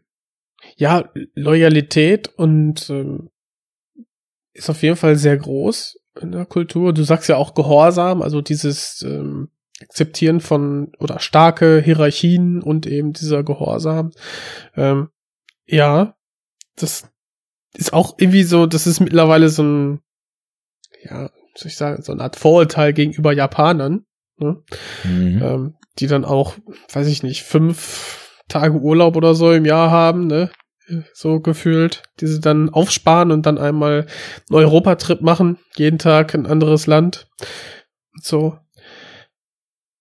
Ja. Das spielt, das spielt da auf jeden Fall mit da rein. Aber dennoch ist es dann, was für mich, der vorher kein dieser arthausigen Drama-Filme gesehen hat aus Japan, dann doch wieder was Besonderes als wir haben gerade im letzten Viertel des Films sehr viele intime Momente zwischen Nishi und seiner Frau, wo gefühlsmäßig auch nur sehr in Andeutung was passiert. Wir Mhm. haben dann dieses ähm, Aufbrechen einer Situation durch durch nervöses oder etwas ähm, ja sch sich schämendes Lachen irgendwie, wo man dann diese Gefühle irgendwie in, die man doch spürt, die dann herausbrechen in, in Lachen, ne, so als positive Gegenentwurf zu dieser Gewalt von Nishi, aber dann halt eher von der Frau und Nishi reagiert dann drauf, spiegelt das so ein bisschen, Ja, dann ist auch wieder gut. Weißt du warum? Also wir haben dann ein paar Albernheiten, die dann, du darfst halt diese, diese Glocke äh, in diesem, in diesem Park, nehme ich jetzt mal als Szene. Mhm. Die beiden sitzen da auf der, auf der Treppe, gucken sich so den Park an. Und in diesem Park, der ist quasi äh, ein, ein Garten eines Tempels. Und da hängt halt eine große Glocke und dann kriegen wir gesagt von einem anderen Besucher, der mit seinem Enkel irgendwie lang geht, ja, äh, die Glocke bimmelt irgendwie um 12 Uhr oder so. Und nur einmal. So, und auf, Ja, dann, ja. können wir die nicht schlagen? Nein, das machen wir nicht. Die bimmelt halt nur einmal. So, dann, die beiden gehen dann weiter und dann hörst du nur, während wir dann die, den Opa mit seinem Enkel begleiten, wie es, wie es dann halt klingelt. Und wir wissen halt dann in dem Moment, okay, Nishi macht sich halt einen Spaß und bringt so ein bisschen Quatsch in, ins Leben seiner Frau und auch in seins, äh, weil er halt eben die Glocke dann läutet. So. Ja, aber ich glaube, dass das eben auch alles Aspekte sind, diese, diese zunehmende Wärme, die plötzlich wieder in ihm aufkeimt und die kleinen Späße, die sie machen, sein Kartentrick oder die, Ja. diese, diese, diese Ulkigkeit, die sich da so einzieht, wie sie Mhm. das Feuerwerk zünden wollen und dann geht es nicht an und dann geht er hin und plötzlich geht's doch an und sie lacht und Richtig. er lacht auch. Ich glaube, dass das ein sehr schön gezeigter Prozess in dem Film ist. Er muss das erstmal wieder lernen und äh, weil er weil das einfach so lange in seinem Leben unterdrückt hat. Die Frau war halt lange im Krankenhaus. Er sagt ja anfangs auch immer, ich habe sie schon sehr lang nicht mehr besucht, sondern Mhm. Was ist- bringt es denn, ne? Genau. Gibt eh nichts Neues. er ist sehr lang so geisterartig als verhärtete als oder als als verhärtete Hülle sozusagen durch die Gesellschaft geschwebt, hat das Spiel mitgespielt, war Cop, hat die Gangster gejagt, äh, hat irgendwie versucht sein Leben zu leben, aber es gab halt keinen Grund es zu leben. Er war eigentlich innerlich leer. Und weswegen ich glaube, dass diese gesellschaftlichen Themen auch schon eine Rolle spielen, ist, dass eben Kitano hier sehr bewusst einen Prozess zeigt, weil dass diese Wärme und dieses Menschliche in ihm wiederkommt, kann erst passieren, als er sich im Film quasi gegen die Gesellschaft entscheidet. Also er, er spielt vorher das, das Spiel der Gesellschaft mit. Wie gesagt, er ist der Cop, er jagt äh, die Gangster, er, er Ah, macht alles, wie er okay. soll. Und Ja. irgendwann beschließt er, also nachdem er nochmal einen so einen richtigen Dämpfer gekriegt hat äh, mit seinen Kollegen dort, dass das alles nicht geklappt hat und sich da, denke ich mal, auch die Schuld gibt, beschließt er, fuck it, ich mach das Spiel einfach nicht mehr mit. Ich entscheide mich jetzt bewusst gegen die Gesellschaft. Er wird vom Cop zum Bankräuber, er wird vom ähm, entfremdeten Ehemann, der es nicht mehr übers Herz bringt, seine sterbende Frau zu besuchen, zu dem wieder erneut liebenden oder vielleicht sogar erstmalig liebenden Ehemann, der sie aus dem Krankenhaus rausholt, um ihr noch eine schöne Zeit zu machen und weswegen dieses diese Abkehr von der Gesellschaft ähm, glaube Ich ich, auch ich so weiß- auch so gemeint ja. ist, ist, dass dass er sogar also Kitano zeichnet diesen Wandel ja sogar als aus der Stadt in die Natur vom Anfang des Films bis zum Ende. Mhm. Also Weißt wie ich das gesehen habe? wie So ein denn? bisschen an, ich habe es gesehen, dass, dass er abschließt. Er Ah, hat, okay. er wendet sich diesem, diesem Menschen, äh, dieser, diesem Leben so ein bisschen den Rücken zu, weil ähm, sein, sein Freund ist im Rollstuhl, hat einen Selbstmordversuch hinter sich. Äh, er versucht ihm irgendwie ein bisschen wieder ähm, so die letzte Freude zu machen, indem Ja. er ihm die Baskenmütze schenkt, die Farbe und so weiter.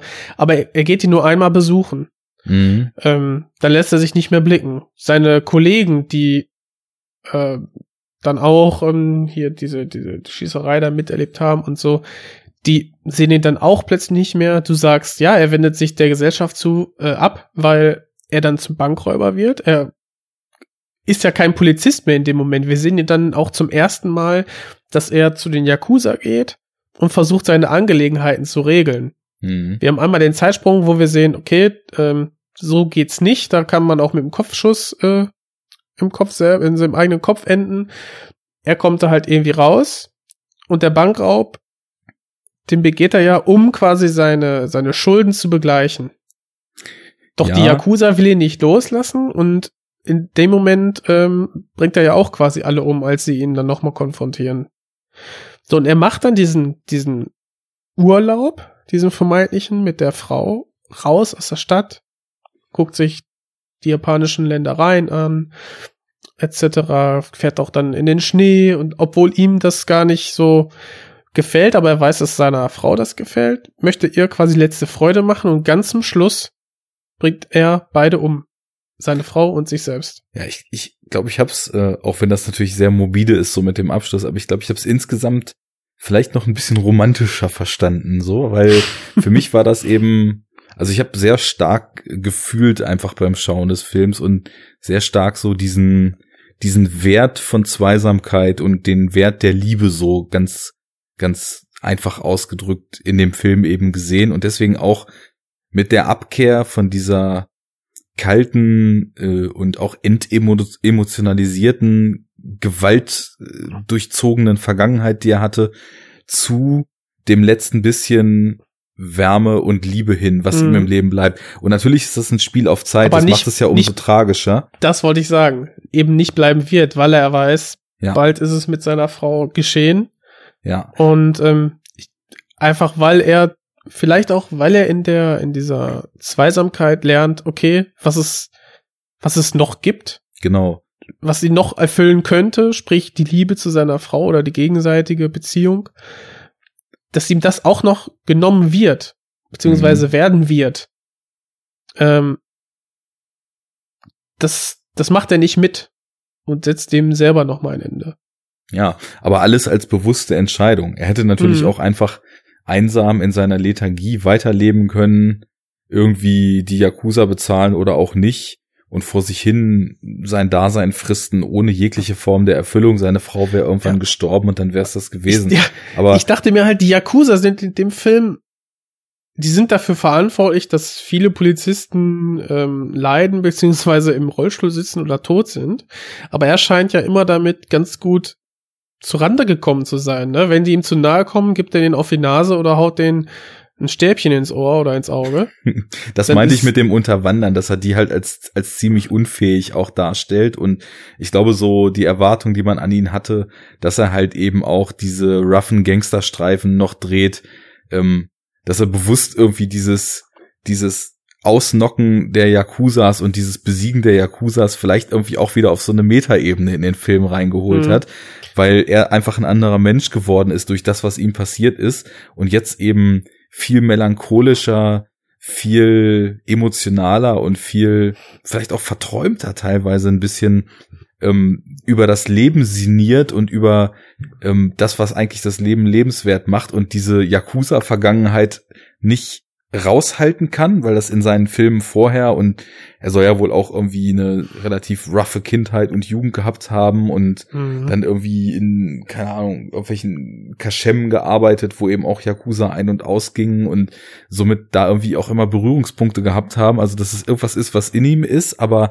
dass er als Mensch einfach sich weiterentwickelt hat und was, oder ihm andere Dinge wichtig geworden sind und andere Dinge äh, ausgedrückt werden sollen von ihm und deswegen er das quasi so als als Kommentar da vielleicht noch so ein bisschen drin hat, dass auch der neue Kitano eben hier auch als Sinnbild für sich selbst in der Hauptrolle vielleicht mit seiner oder temporär erstmal ne, im Status 1996 97 als er den Film gemacht hat mit seiner äh, frühen Violent Cop äh, Sonatine äh, Gangsterfilm Vergangenheit erstmal abschließt und sich poetischeren Gefilden zuwendet, die ja mit Kikujiros Sommer und mit Dolls dann auf jeden Fall auch noch so fortgeführt wurden in den nächsten Jahren. Ähm, das ist, also, das, ich finde das sehr stark, dass man das alles nicht wissen braucht und dass der Film irgendwie eine ganz tolle Wirkung hat, aber dass dieses autobiografische, selbstreflektive da so stark drinsteckt und eben so einen großen Teil des Ganzen auch einnimmt, weil hier wirklich eigentlich das, das Optimum der Kunst, dass jemand seine eigenen Erfahrungen in der Kunst verarbeitet, ja dann eigentlich mal total erreicht ist und Optimum eben, weil es einen nicht anspringt, sondern weil man es nur da drin sehen kann, wenn man es weiß, aber ohne das eben trotzdem ein total funktionierender Film ja eben eben drin steht und ja das Ganze eben noch mit sehr melancholischen und teilweise eben auch sehr morbiden Motiven angereichert, ne? Mhm. Ja, und ich finde den, das haben wir auch schon gesagt, äh, echt, man muss reinkommen in die Inszenierung, weil sie ist sehr ruhig, sehr, sehr statisch, ähm, teilweise mit festmontierten Kameras und dann haben wir Bewegung im Bild, aber die Kamera bewegt sich auch manchmal, aber wenn man das jetzt vergleicht mit den Filmen der 2000ern oder den aktuellen Filmen, die wir so kennen, ist das ein sehr, sehr statischer Film. Auf mit jeden aber, Fall. Mhm. Mit, mit tollen Bildkompositionen dennoch. Also wir haben sehr oft, äh, also die, die, das Nutzen von Fluchtpunkten und äh, wie, also wie, wie dann das Auto bewusst geparkt ist oder dann Bälle rollen und mit einem extra Schnitt ähm, dann sehen, in welche Richtung es geht und äh, dann folgen wir wieder den, den Blicken der, der Charaktere und so. Das ist schon sehr be bedächtig inszeniert, was dann auch wieder diesen ja, leicht getragenen und, und äh, ja, lyrischen Charakter irgendwie bekommt. Schafft es aber auch Zeit- trotzdem da drin, äh, so eine, auch gerade am Anfang, so eine gewisse Art von Spannung äh, zu vermitteln. Also ich finde es zum Beispiel sehr schön, wie, wie so häppchenweise erst angefüttert bekommen, dass da irgendwas passiert ist und dann sehen wir die Mhm. Folgen dieses, dieser Konfrontation mit dem Gangster schon, obwohl wir gar nicht wissen, was da passiert was ist. Und das passiert ist, ja. erschließt sich erst so nach und nach in so kleinen äh, Ausschnitten und kleinen Fragmenten, die So Zeitsprünge eben. ja, genau. Und die eben aber auch schön ähm, durch die involvierten Figuren sich mit der Anfangsszene ähneln, so dass man dann denkt, okay, ist da am Anfang kurz nachdem er abgehauen ist schon was passiert? Und dann Ja. später stellt sich raus, dass es äh, halt ganz woanders war. Aber da ist inszenatorisch einfach, ähm, es wirkt nicht so, als ob es nur so Suspense der Suspense wegen ist und äh, wir jetzt einen kleinen Twist da erleben sollen oder so, sondern ja, einfach äh, erzählerisch ganz, ganz schön eingefangen, ne? Mhm. Ja, also ich fand, muss, also man muss in diese Erzählweise erstmal reinkommen, ähm, wenn man es nicht gewohnt ist. Und ähm, ich finde, das schafft er aber durch diese schönen Bilder ganz gut. Und eben zur Musik. Äh, da war, hattest du ja schon gesagt, dass er dir ganz gut gefallen hat. Mir nämlich auch. Ähm, ich habe den jedoch mit meiner Freundin gesehen und die fand die Musik typisch. Sie meinte, ach, das ist ja irgendwie typisch asiatisches Kino, ne, so Musik, die richtig tragisch ist, die, die gibt wirklich Vollgas, ne, also wir haben eine Szene von ein bisschen Melancholie, vielleicht, ne, in ruhigen Bildern erzählt, aber der, der, der Soundtrack ist wirklich von schweren Ge- Geigen dann getragen, ne, so quasi diese, diese Emotionalität ist dann in der Musik, was das Bild sehr zurückgenommen wiedergibt, fast gar nicht oder fast vermissen lässt, wird komplett in der Musik übertrieben, weiß ich nicht, auf elf oder so. Naja, Ähm, ich würde das gar das- nicht sagen. Ich glaube, es ist eher. Ja, äh, also wir haben da schon diese, diese, diese bisschen 90er Motive irgendwie, irgendwie drin. Mir gefiel die Musik aber sehr und ich hatte auch so ein, ich dachte irgendwie so, ah, ein paar Motive, kenne ich die irgendwoher Ja, irgendwie? woher das, wohl, ne? das kenne ich doch, das kenne ich doch. Und da habe ich mir angeguckt, okay, Komponist ähm, Joey Hisaishi Mhm. und er ist äh, Haus- und Hofkomponist irgendwie für, für die ganzen Ghibli, Studio Ghibli-Filme, beziehungsweise für Hayao Miyazaki-Filme. Und ähm, ja, dann, als ich das ge gelesen habe, dachte ich, ja, okay, gut, da hat, hat mich mein Ohr dann nicht ganz in den Stich gelassen. Ja. Ähm, Ähm, muss wirklich man mal. schön komponiert, aber auch in, in Ghibli ist es so, dass diese Musik sehr, sehr deutlich, deutlich ist einfach und auch die Gefühle eben vermitteln. Warum das so anders wirkt, ähm, empfehle ich tatsächlich auf YouTube äh, sich mal ein bisschen durchzuschauen. Da gibt es auch Analysen zu der Musik, wo eben, ich weiß gar nicht, ob das der Nerdwriter war, also auf jeden Fall so einer der bekannteren Film-Essay-Channels, der mhm. tatsächlich eben auch die Takt- und Notenstrukturen wirklich mal analysiert hat und eben aufzeigt, warum das äh, vielleicht genau diese Musik ist, wo dann deine Freundin gesagt hat, ach, das ist ja typisch asiatisch, ähm, mhm. weil da, weil da irgendwie andere, also ich bin mit, was Musiktheorie betrifft, die absolute Null, aber es sind andere Strukturen, die eben eine andere Wirkung entfalten und die auch so eine Art Trademark vielleicht generell für japanische Orchestermusik sind, aber auf jeden Fall in den Ghibli-Kompositionen und hier auch wieder entsprechend umgesetzt und ähm, Ach, der ja. könnte das der Criswell sein, ne? Das, das, das könnte sein. Ich, ich, ich weiß es nicht mehr. Ich mhm. kann noch mal gucken, ob ich das finde und dann es wieder nach der Sendung vergessen und dann sowieso nicht in die Shownotes machen, aber ich versuche mal dran zu denken. Ähm, das ist einfach, da ist irgendein anderes Schema hinter, deswegen klingt das anders. Ähm, also mhm. nicht viel, sondern es ist, es ist einfach nur die Art, wie sich so die, die Takte wiederholen und wann Wandel in den Themen kommen und so weiter, die da scheinbar also einen Unterschied zur westlichen ja. Klassik eben hat. Klassik, genau. Ja. Dann hast du halt diese breit orchestrierten äh, Klassikthemen, die natürlich einfach aufgrund der Vielzahl Instrumente und so weiter eine gewisse, also selbst in stillen Momenten eine gewisse Opulenz haben, ohne sich einem jetzt entgegenzuschmeißen. Aber ich fand die, weil ich eben also man, vielleicht könnte man sagen, es ist ein ehrlicher Kitsch, wobei ich das falsch fände, weil Ach. Kitsch ist immer Kitsch ist immer Behauptung und die Emotionen hier sind schon sehr echt alle. Deswegen würde ich das das falsch finden, es so zu nennen. Aber du, also es ist auf jeden Fall melodramatisch, es ist stark also, melancholisch und es ja. ist ähm, nicht zurückhaltende Kammermusik, sondern es ist schon größer, so der der Score. Das muss ja. man schon sagen so tragender Score. Also ja. Kitsch, da muss ich immer an diese Hongkong-Klassiker denken, keine Ahnung, ne? Ja, die wo dann, ordentlich Sinti Cheese abgefeuert wird. So, genau. Aber die haben dann, die brauchten das als Konterpart zu den, ähm, zum Bullet äh, Ballad zum Beispiel, ne? Wo ja. dann einfach da auch noch mal alle Regel, alle Regler aufs Elf gestellt werden. Ja.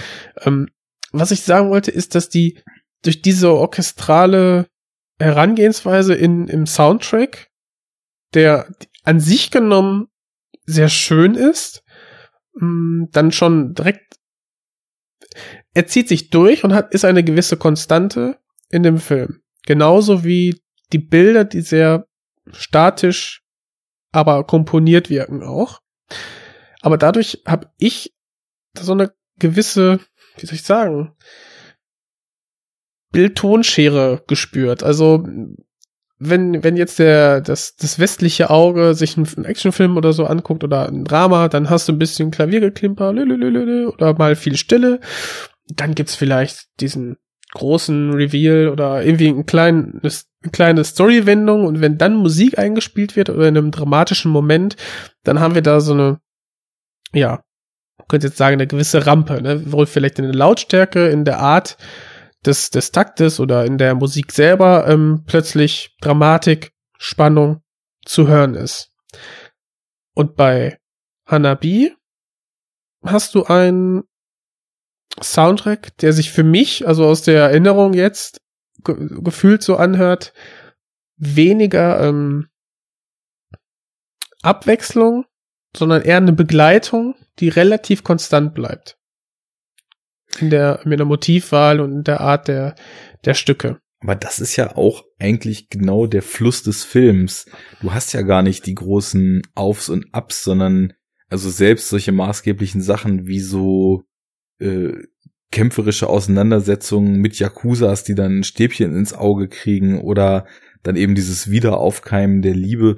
Das ist alles, sag ich mal, zumindest was so die Dynamik betrifft, bleibt das alles eher so auf einem Level. Also das ist ja. auf eine auf eine ganz schöne Art und Weise irgendwie auch ein Plätscherfilm, was jetzt überhaupt nicht äh, abwertend gemeint ist, sondern der hat so der hat wenig Ausschläge nach oben, sondern er fährt sein langsames Tempo durch und ähm, dieses Ende, ja. ja diese diese wortkarge Art, die bleibt ja eben bei Nishi auch bis Ende so und ist irgendwie auch so tongebend für den ganzen Film. Ich musste mich so amüsieren, als der Arzt die Frau entlässt, äh, gibt er ihm ja so als guten Tipp auf dem Weg, reden Sie so viel wie möglich mit ihr. Und dann dachte ich so zehn Minuten später, naja, das hat er jetzt nicht so gut umgesetzt, ne? Aber hat zumindest hat er Feuerwerk gekauft. Ja. Genau, er hat Feuerwerk gekauft und ein Kartenspiel und äh, ja. fährt mit ihr durch den Schnee. Also alles gut soweit. Naja, also ich Aber glaube. Genau, wie du, wie du sagst, du hast diese Gleichförmigkeit in der, in der Inszenierung, in der Erzählung und eben in der Musik, aber dadurch, dass ich diese Musik als etwas, ich will jetzt nicht sagen, diametral auseinanderführendes gehört habe im Vergleich zum Bild, sondern ähm, diese, diese schwere Emotion, die ich im Film am Anfang nicht gesehen habe, die sehr bedeckt gehalten wird, nur in den, in den Zwischentönen quasi äh, ausgespielt wird, der Charaktere, hast du im Soundtrack die ganze Zeit. Mhm. Und daran musste ich mich ja einfach gewöhnen und deswegen habe ich das so ein bisschen als Tonbildschere irgendwie ja. empfunden. Ja, spannend. Würde mich auch interessieren, wenn du den irgendwann nochmal schaust, ob das so bleibt ich, oder. Ja, ja. ja. Ich mich auch. Würde mich auch interessieren. Ja, weil, also für mich passt es echt äh, auch wunderbar, hm. weil ich, ja, ich, ich glaube, so abschließend kann ich dazu sagen, dass ich den als wirklich so auf, auf so einer, also eigentlich ist es genau das, was ich mir so oft wünschen würde, was Liebesfilme machen könnten, wenn sie nicht wie Hollywood das gerne macht, meistens so verlogen wären und so großen Unfug erzählen würden. Weil ja, das, ja okay, das stimmt. Das grade, macht er so null. Äh, gerade ähm, diese Zurückhaltung, mit der der total entemotionalisierte und entfremdete Hardboiled Detective ähm, ja eigentlich die Freude am Leben wiederentdeckt und äh, wiederentdeckt, was das Leben lebenswert macht auf der Metaebene noch in Verbindung mit dem, mit der, dem, dem, äh, quasi der zweiten Chance nach dem Unfall für Takeshi Kitano, wo irgendwie so der Neuanfang, du hast vorhin die Baskenmütze angesprochen, das ist irgendwie auch ein schönes Symbol, so äh, aus der Lehre in den Neuanfang die Mütze symbolisiert oder so verschiedene andere Symbole, die die da eben eingebaut sind, so dass das Puzzle, was sie am Anfang lösen, was ja kein Puzzle ist, was immer das gleiche Teil ergibt, sondern ähm, wo aus den gleichen Teilen was Neues gebaut wird, genau in dem Moment, wo Kitano in seiner Karriere so eine ganz andere Richtung anstrebt, ne? Das sind für mich so total schöne Symbole, die da so im Kleinen versteckt sind und eben auch wie im Kleinen so der, der Wert der Liebe und von Gefühlen so behandelt wird. Das, das hat einfach total was und es, das macht es natürlich nur umso tragischer und deswegen ist, finde ich den halt auch einfach wirklich extrem tragisch schön und äh, hatte am Ende definitiv was im Auge, als äh, die letzte Szene dann so lief, weil gerade dieses, dieses Wiederentdecken dessen, was das Leben lebenswert macht, ja eben nicht von Dauer ist und man ihm so sehr gönnen würde, weil er plötzlich so herzlich war mit seiner Frau oder den beiden ja. so sehr gönnen würde, dass sie einfach. Zumindest kurz. Ne? Und dann bringt er sie um und sich selber auch. Und ich hab's nicht verstanden. Ja, aber ich, weißt du? es ist ja sowieso, es, es wurde ja schon gesagt, ähm, es, es bleibt keine Zeit mehr. Und klar, vielleicht wären es noch ein paar Wochen mehr gewesen, aber ich weiß nicht, diese Entsagung von, vom Leben als solchem, von der Gesellschaft, der Zivilisation, diese Fahrt in die Natur, das kann man natürlich auf vielen Ebenen lesen. Ich habe es vorhin eben sehr romantisch ausgelegt. Du hast es als Abschluss bezeichnet und auch als das kann man es natürlich klar lesen. Und ähm, gerade weil sie dann am Strand am Ende eben auch noch äh, die die Tochter oder Erinnerungen an die Tochter nochmal so visualisiert wir sehen, kannst du das Ganze natürlich noch viel, viel bitterer verstehen und ähm, kannst dieses Thema Verlust und das Loch, was durch einen Verlust gerissen wird und was unter Umständen nie geflickt wird, da in den gesamten Film reinlegen und das nur als Endpunkt eines einer das ganze Leben anhaltenden Qual sehen, weil dieses Loch eben nie gefüllt werden würde. Also da gibt's multiple Blickrichtungen, die man da drauf haben kann und ähm, ich hatte aber auch diesen Verlust der Tochter und diese Wahl des Freitods, wobei man dann natürlich auch echt noch sagen muss, da hat äh, die japanische Kultur eine ganz andere Mentalität zu, zu Selbstmord, als das bei uns ist. Ne? Und ähm, Ähm, deswegen, da, also ja. da ist vielleicht so eine kulturelle Barriere tatsächlich, das zu verstehen, was das, was das bedeutet. Und man sieht ja nicht mal, ob er sie erschießt oder ob sich beide einfach erschießen. Das ist ja tendenziell auch möglich, ne? Klar, du Du hast, hast aber, du hast zweimal den Abzug, also den Knall. ja klar, aber es kann sich ja der erste erschießen, der andere die Knarre nehmen und sich auch wieder erschießen. Also, Ach so, stimmt. Ja, du, ja klar. also ich, ich glaube aber, da, also da ist tatsächlich dann die Barriere, dass vielleicht äh, der gemeinsame Selbstmord äh, von uns als rein morbide und vielleicht in der Kultur dann doch als auf eine gewisse Weise romantisch angesehen wird. Das Ja, ich mag mein, ich nicht die- diese- einzuschätzen. Ja, auch die Art der Religion und ähm, dieses Glauben an die verschiedenen Naturgeister und so, das hat, ja auch noch mal was ganz anderes. Und die, mit dem Motiv des der Stadtflucht aufs Land irgendwie, ne, diese äh, vielleicht auch Verbundenheit der der Natur und ich, auch diese das Feuerwerk, das ist ja auch noch mal viel viel stärker in der Kultur verwurzelt. Ähm, ja, das das hat auf jeden Fall noch noch einiges an an ähm, Bedeutung, die ich die ich noch erkennen muss. Auch diese, diese Gemälde, das Thema des äh, oder der, der Stärke und der Mobilität und dann des, des Verwelkens oder des, der, der, der, der Umwandlung in eine Blume, die ja zwar schön, aber irgendwie auch an ihren Ort gebunden und eben auch nicht von Dauer ist. Also da kannst du dich dumm und dusselig interpretieren. Ja, Ja. ich ich, äh, ich habe eine Frage und zwar es gibt, ich glaube in dem im Yakuza Keller oder in der in der Apotheke gibt's so ein so ein Bild eines Drachen, ähm, das halt auch sehr sehr flächig gemalt ist, also ähnlich wie die wie die Kunst, die auch einen viel prominenteren Platz bekommen hat in dem Film. Ähm, da frage ich mich, kann es sein, dass die Bilder manchmal im, im Hintergrund hängen, so als normale Ausstattung eines Sets, dass die vielleicht auch von ihm sind. Das wäre mal interessant. Das müsste man tatsächlich mal schauen. Dazu habe ich Ja. nämlich äh, jetzt im Vorfeld nichts gefunden, aber äh, ja, muss man mal drauf achten, wenn man den Film nochmal sieht. Also die Gemälde, die in dem Film gezeigt werden, haben alle einen sehr ähnlichen Stil. Mhm. So. Ist mir irgendwie so direkt ins Auge gefallen. Alles klar. Das wäre es von mir zu Hanabi. Ist bei dir noch irgendwas, was dir auf der Seele brennt? Nee, ich habe alles Wichtige gesagt. Wahrscheinlich fallen mir nachher noch andere, viel, viel andere wichtige Sachen nochmal ein, aber das ist ja immer so. Das wissen wir ja jetzt, dass es immer so ist. Alles klar. Dann schwenken wir über zu dem fünf Jahre später entstandenen Dolls Toll. von Takeshi Kitano. Wieder written and directed by. In dem Fall Mhm. weiß ich gar nicht. Äh, Kannst du mal ganz scharf nachdenken, ob er den auch geschnitten hat? Ich bin mir da tatsächlich gerade nicht sicher. Ähm, ja, er hat zwischendurch eben, wie gesagt, noch diesen Kikujiros Sommer und ich glaube auch noch ein, zwei andere Filme gedreht. Aber hat dann eben mit 2002 äh, in 2002 Dolls gemacht. Und den kannte ich noch nicht. Ähm, Written, directed und edited by Takeshi Kitano. alles klar. Und die gleiche Kontinuität äh, mit der Musik, ne? Joy ähm, His Hisaishi hat auch hier wieder die Musik gemacht, also die Musik komponiert. Ja, also das hat sich ja auch als funktionierend erwiesen. Finde ich.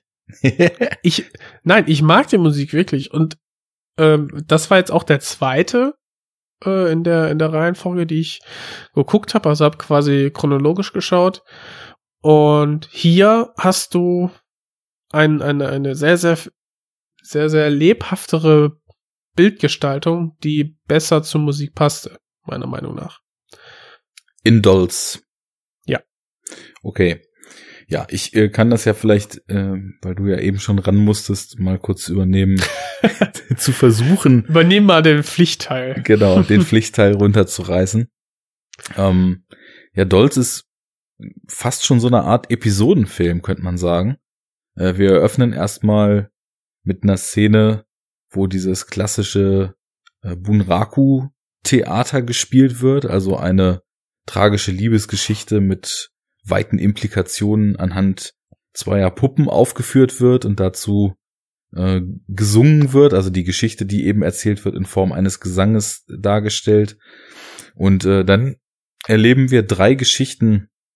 In der ersten geht es um einen jungen Mann, der von seinen Eltern gedrängt wird, seine Verlobte zu verlassen und stattdessen, da sind wir wieder beim sozialen Stand und beim Aufstieg und Ansehen in der Gesellschaft, die Tochter seines Konzernchefs zu, halt, äh, zu heiraten. Auf der Hochzeit äh, kommen alte Bekannte und erzählen ihm, dass die Verlassene versucht hat, sich umzubringen, weswegen er alles stehen und liegen lässt, ins Krankenhaus fährt äh, und sie mitnimmt und äh, mit ihr eine Einheit formt, die sich auch im Rest des Films und auch verwoben mit den anderen zwei Geschichten, die wir noch erfahren werden, äh, eine Rolle spielen wird. Ob ich den Satz jetzt richtig zu Ende gebracht habe, weiß ich auch wieder nicht. ja, ähm, in der zweiten Geschichte geht es um einen Yakuza-Boss, womit wir wieder bei dem Thema sind, mhm. der vor 30 oder 40 Jahren als junger Mann auch eine Frau hatte, die er geliebt hat, die er jeden Samstag im Park auf der Bank getroffen hat und mit ihr zu Mittag gegessen hat und irgendwann beschlossen hat, er muss was aus sich machen, er muss ihr äh, oder er, er will er will Geld verdienen, er will in der Gesellschaft aufsteigen, er will was werden und eigentlich wiederkommen wollte, aber die ganze Zeit nicht wiedergekommen ist und diese Frau kommt seitdem jeden Samstag in den Park und wartet darauf, dass ihr Geliebter wiederkommt. Leitmotiv Treue mhm. und Ergebenheit. Mhm.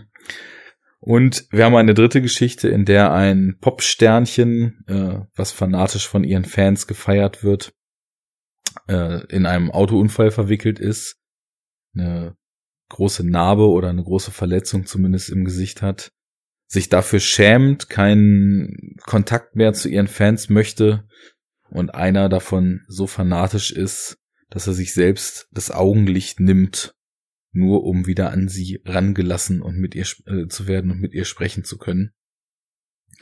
Ja, und diese drei Geschichten kreuzen sich, verweben sich und führen dann in, zu einem großen Finale, in dem auf abstrahierte Weise irgendwie auch der Ausgang dieses Puppenspiels vom Anfang wieder aufgegriffen wird, sogar in den Kostümen der zwei Liebenden. Ja, und ähm, im Endeffekt äh, wir auch wieder große Tragik erleben über die gesamte Laufzeit des Films. Wie hat denn dir Dolz gefallen? Mm, Im direkten Vergleich muss ich sagen, besser.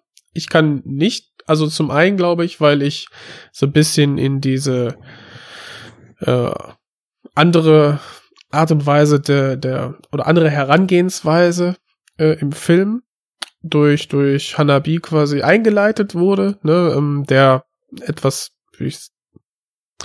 der sehr zurückgenommener ist und Dolls bricht das so ein bisschen auf, ist farbenfroher, ähm, hat eine Rahmenhandlung mit den Puppen, wie schon gesagt, und der, diese, diese Fäden, die er quasi in diese drei Episoden, ähm, die miteinander verbunden sind, das läuft ja alles parallel ab und diese, diese Hinweise, die ich quasi als Zuschauer aufgreife und miteinander verbinde, das führt halt dazu, dass ich dann diesen, diese Machart des Filmes dann nach der Hälfte spätestens dann auf die Schliche gekommen bin und dann selber auch äh, vermag einzugrenzen, okay, das ist jetzt ein anderer parallel laufender Zeitstrang, mhm. ähm, da passiert die Handlung, parallel passiert eine andere und ähm, ja, da kriege ich etwas, also ich werde quasi auf dem Weg beim Dekodieren des Films belohnt, weil ich immer wieder Hinweise zu, zu,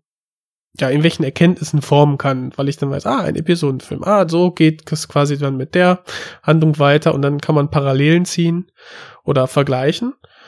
Und ich habe hier auf verschiedene ähm, Art und Weisen geht's ja einfach um, um Liebe und was Liebe mit Menschen macht, beziehungsweise verschmähte Liebe, Liebe, die vielleicht vergessen wurde, wieder aufgegriffen wurde im Yakuza-Strang, ähm, Liebe, die nicht erwidert wird, so ähm, fanatische Liebe des, des Fans und zum, zum Popsternchen, was, was dazu führt, dass er sich selber äh, das Augenlicht nimmt, nur um dem Popsternchen näher zu sein und dann, weiß ich nicht, durch einen doofen Unfall äh, getötet wird. Das passiert offscreen, man ist einem selber überlassen, weil ist nie wichtig. Er ist quasi dadurch, dass er diesen einen Tag mit dem Popsternchen hat, ist er quasi erfüllt und aber das bedeutet eben auch, dass sein Leben dann irgendwie zu Ende ist.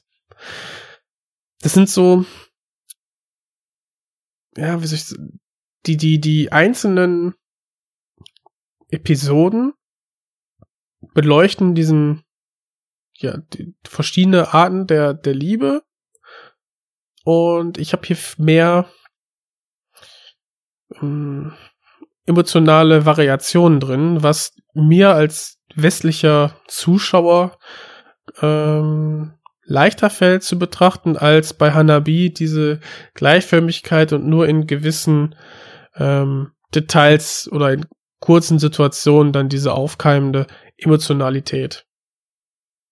Das habe ich hier auf einem viel, viel lyrischeren Ansatz. Also nach der, nach der, also die erste Szene ist ja wirklich das Puppenspiel. Ja. Man denkt, ah, okay, das ist quasi ähm, ein Theaterstück äh, dargestellt durch, ähm, man muss sich das vorstellen, durch Marionetten, nur dass diese Puppen nicht durch ähm, Fäden gehalten werden, sondern durch Stäbe, die Menschen bewegen.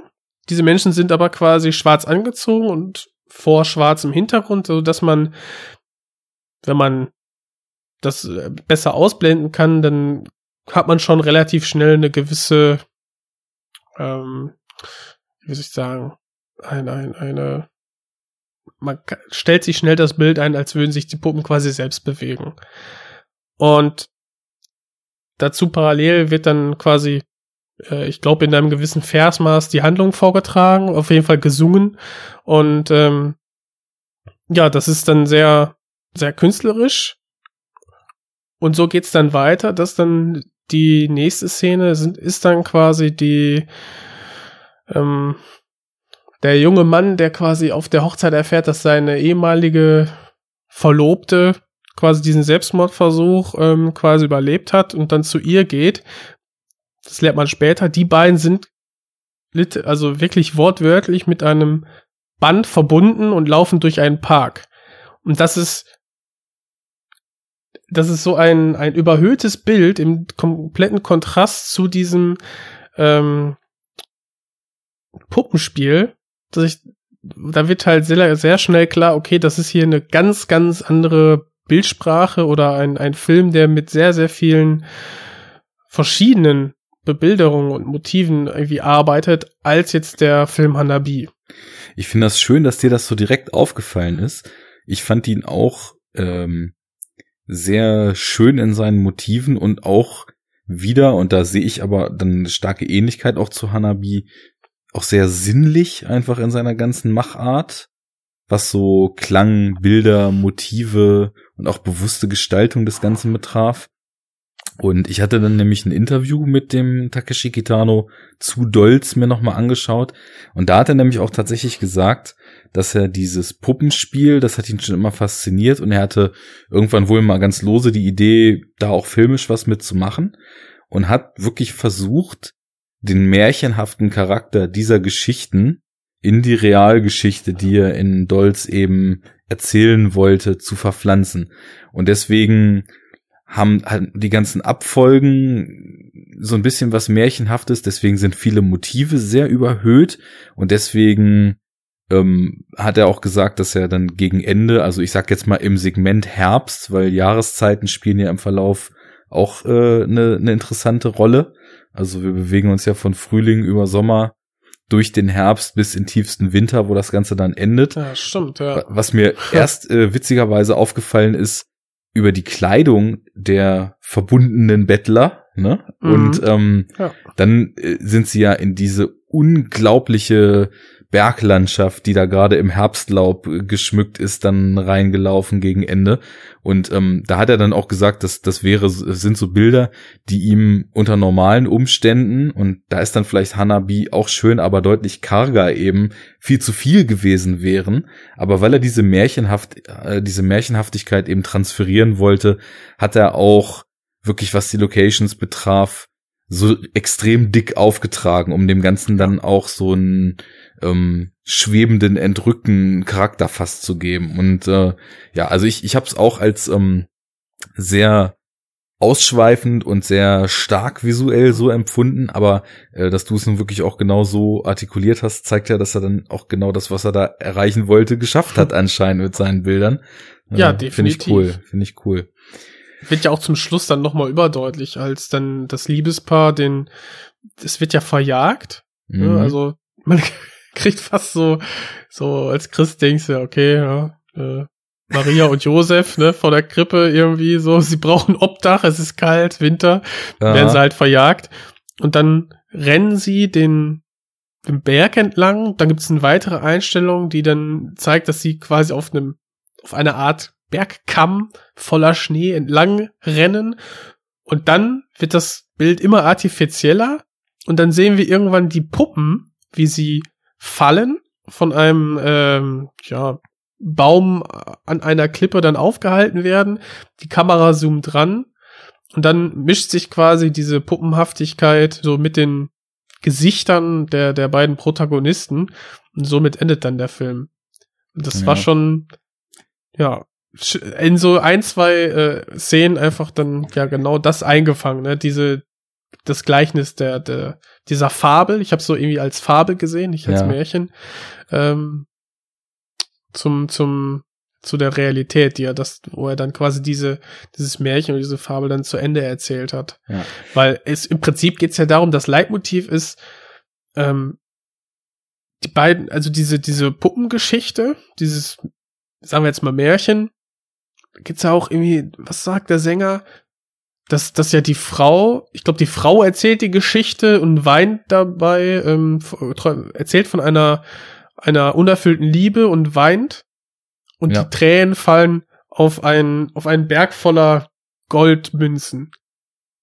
So, und dann, was, was, was denkt man so als erstes? Okay, sie scheint irgendwie, ne, das, was ich, Hab und Gut, also irgendwie, ähm, Reichtum gegen, gegen Emotionen, gegen Liebe eingetauscht zu haben. Dann werden wir in den Film entlassen und im Prinzip haben wir auch dieses Motiv der verschmähten Liebe oder der nicht erfüllten Liebe und irgendwie zumindest soziale Stellung, was Ja, es in den passiert ja da genau gleichgesetzt andersrum, ne? Also, oder es ist eigentlich das Motiv, also weil die, die Männer in diesen Geschichten ja eigentlich und Ja, auch also Frauen zumindest- beim zumindest- Popsternchen. Ja, genau, beim Popsternchen die Frau, also bei den Genau. ersten beiden dann die Männer eben ähm, quasi den, den sozialen Aufstieg, sprich den Reichtum sinnbildlich, dann über die Liebe gestellt haben Ja. und Finanzielle Absicherung durch Heirat, ne? ja, und so die, die, die falsche Entscheidung getroffen haben und mit, da passt Ja. das mit den Tränen und dem Gold dann ganz gut. Was ich eben total witzig fand, da habe ich hier dick grinsend gesessen, dass irgendwie in unserer Wahrnehmung dieser beiden Filme es genau so ein bisschen umgekehrt ist, weil ich hatte Hanabi, sag ich mal, relativ romantisch ausgelegt, ne, und äh, als als relativ starke Ode an die Liebe. Du hast das Ganze so ein bisschen düsterer gesehen dann, ne, und es, hier war es bei mir jetzt genau andersrum. Du hast das eben alles sehr schön beschrieben, sage ich mal. Und ähm, es geht um Liebe, vielleicht auch nicht erfüllt, aber ähm, hast du vor, vor dich hin erzählt. Und ich dachte dann so krass, für mich war eins der tragenden Motive in diesem Film die Tragweite und das Verhängnis von äh, egoistischen Entscheidungen. Also immer im Kontext der Liebe, ne? Mhm. Aber ja, stimmt, ja. im, im, Grunde genommen, also für mich war es in allen drei Geschichten so, dass äh, also dann tatsächlich dreimal der Mann ähm, aus welchen Gründen und aus welchem Antrieb und mit welcher Motivation auch immer, aber sich erstmal ähm, oder nicht von der Liebe abkehrt. Beim dritt, bei der dritten Geschichte kann man das ja so nicht sagen, aber die ersten beiden zumindest von der eigentlichen Liebe abkehren, um ja, dann eben, wie eben schon angesprochen, die finanzielle Sicherheit oder die soziale Sicherheit zu erlangen und sich selbst vormachen, sie kämen dann nochmal zurück. Und beim dritten ist es ja eigentlich auch egoistisch, also weil das Starlet sieht ihn ja die ganze Zeit nicht. Die sieht ja immer nur diesen anderen Fan. Und dann tut er ja was, was im Grunde genommen auch total egoistisch ist, weil er will ja sie treffen. Und dabei geht es ihm ja schon darum, sie zu treffen, um das endlich mal zu erleben. Und ähm, das ist ja auch eine Erfahrung, die er erstmal für sich selbst machen will. Ne? Und dann äh, sticht er sich da eben die Augen aus. Und alle drei Männer treffen diese Entscheidung und werden dann irgendwann von ihnen eingeholt. Der erste ähm, hat dann ja erstmal sowieso schon mal zu verantworten, dass das Mädchen, was er einst geliebt hat, äh, durch den Selbstmordversuch mit den Tabletten geistig nur noch sehr bedingt da ist. Und dann hat er ja, also so was passiert ist, das, das hat ja so einen immensen Effekt dann auf die kognitiven Fähigkeiten. Ja. Ich habe mir das selbst so erklärt, sie ist so auf dem geistigen Niveau einer vierjährigen, dreijährigen. Ja, so ungefähr. Und also diese erste Geschichte, die wird ja immer abstrakter so im Laufe der Zeit. Ne? Du hast ja dann wirklich irgendwann diese Bilder, wie die beiden verknotet durch die Jahreszeiten und die Landschaften schwelgen und dann irgendwann, ja. als das Jahr vorbei ist, dann diesen Abhang runterpurzeln. Aber sie und vorher haben die sich diese Puppenkostüme quasi ja, ja angezogen. Aber sie purzeln in, in ja, Realität.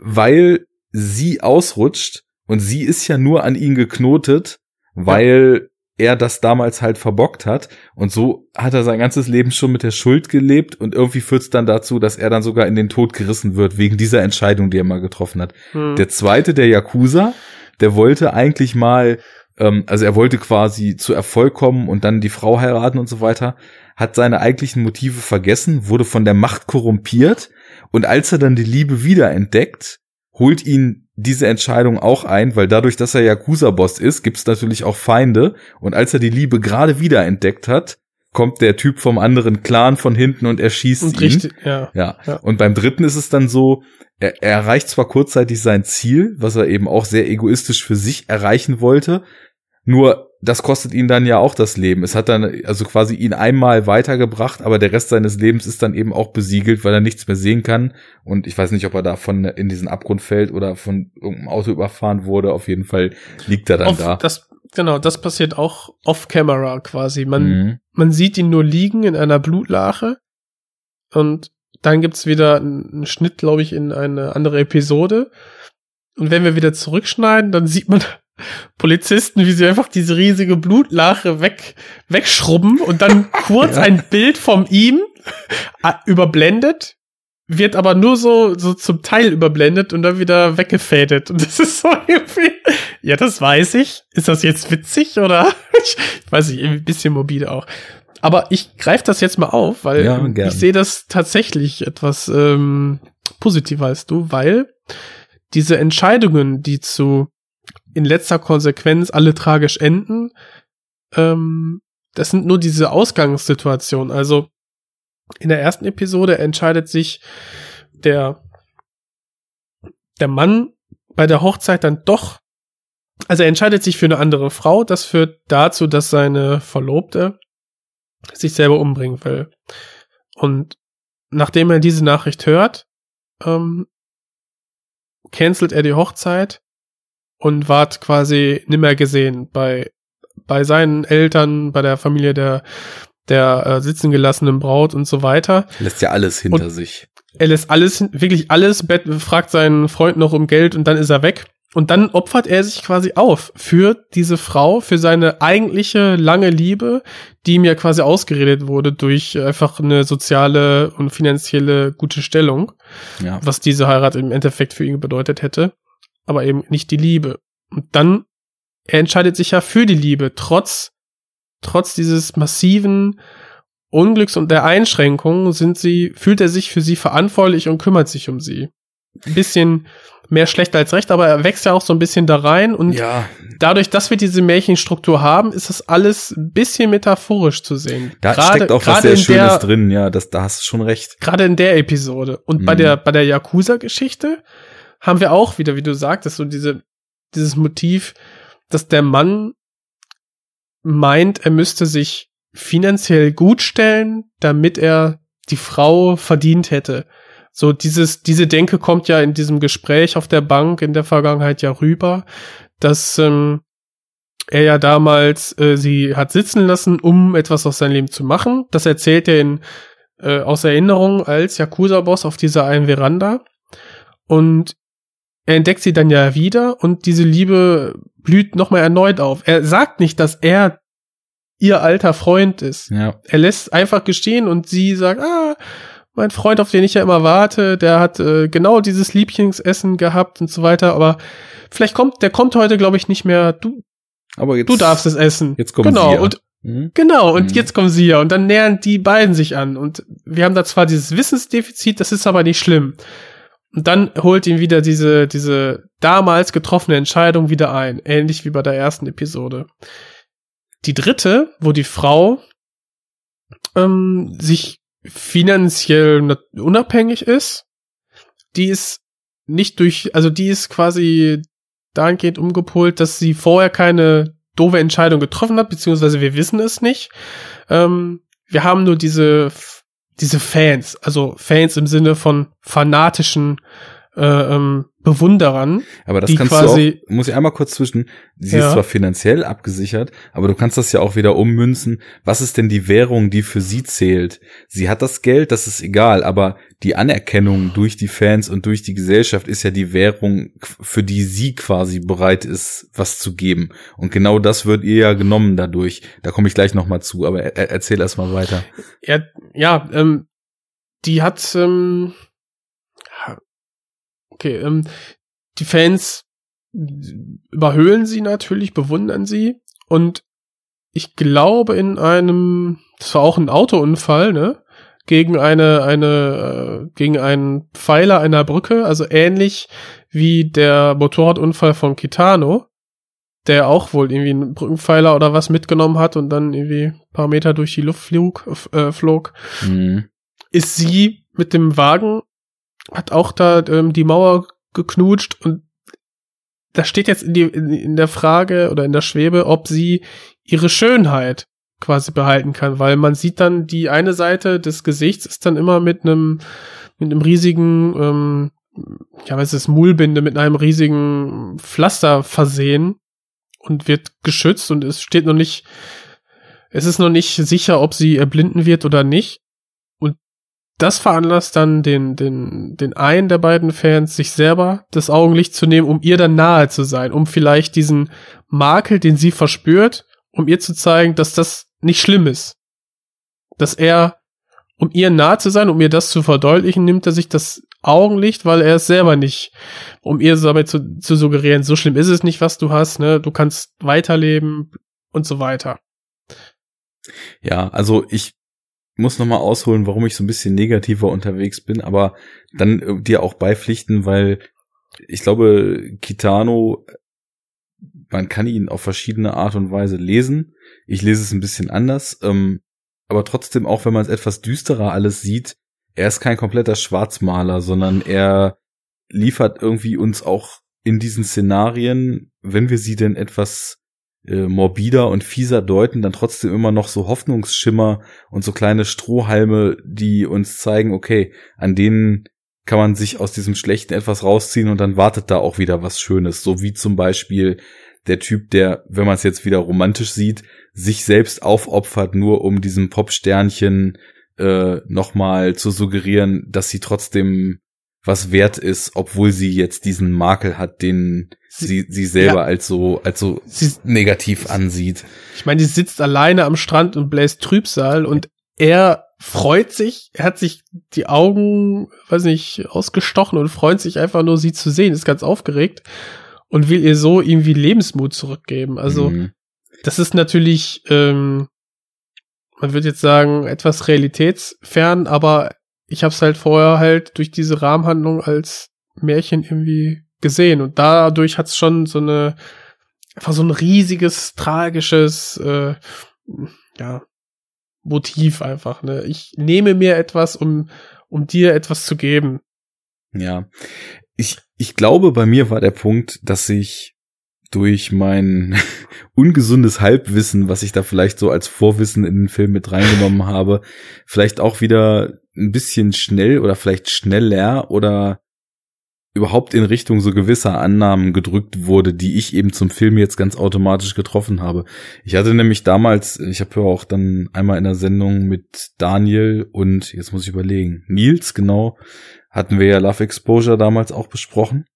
Mhm. Und äh, da hatte ich im Vorfeld, weil ich auch den Guilty of Romance von Sion Sono auch noch gerade gesehen hatte, hatte ich mich mal eine ganze Weile so über die Rolle der Frau in der japanischen Gesellschaft, auch in der Familie in Japan und äh, generell so Umgang mit Sexualität und so weiter in dem Land eben, ja, auf so einem etwas weiter als Wikipedia-Level halt so ein bisschen ja. schlau gelesen, wobei schlau jetzt hier schon ein Häkchen zu setzen ist. Ja, aber und, sag ich äh, mal mehr, als man so, ja, als jetzt der durchschnittliche Filmgucker auf jeden Fall machen Da war dann so der Grundtenor zumindest, dass also wohl ähm, das, was wir so als das äh, und auch ganz mit Vorsicht genießen, das klassische Rollenbild und die klassischen Geschlechterrollen dann eben äh, hier so bezeichnen, weil es dann auch eben immer so war. Also jetzt mal äh, hart gesagt, so richtig schön scheiße 50er Jahre, der Mann gibt einen Ton an und die Frau hat die Fresse zu halten, ne?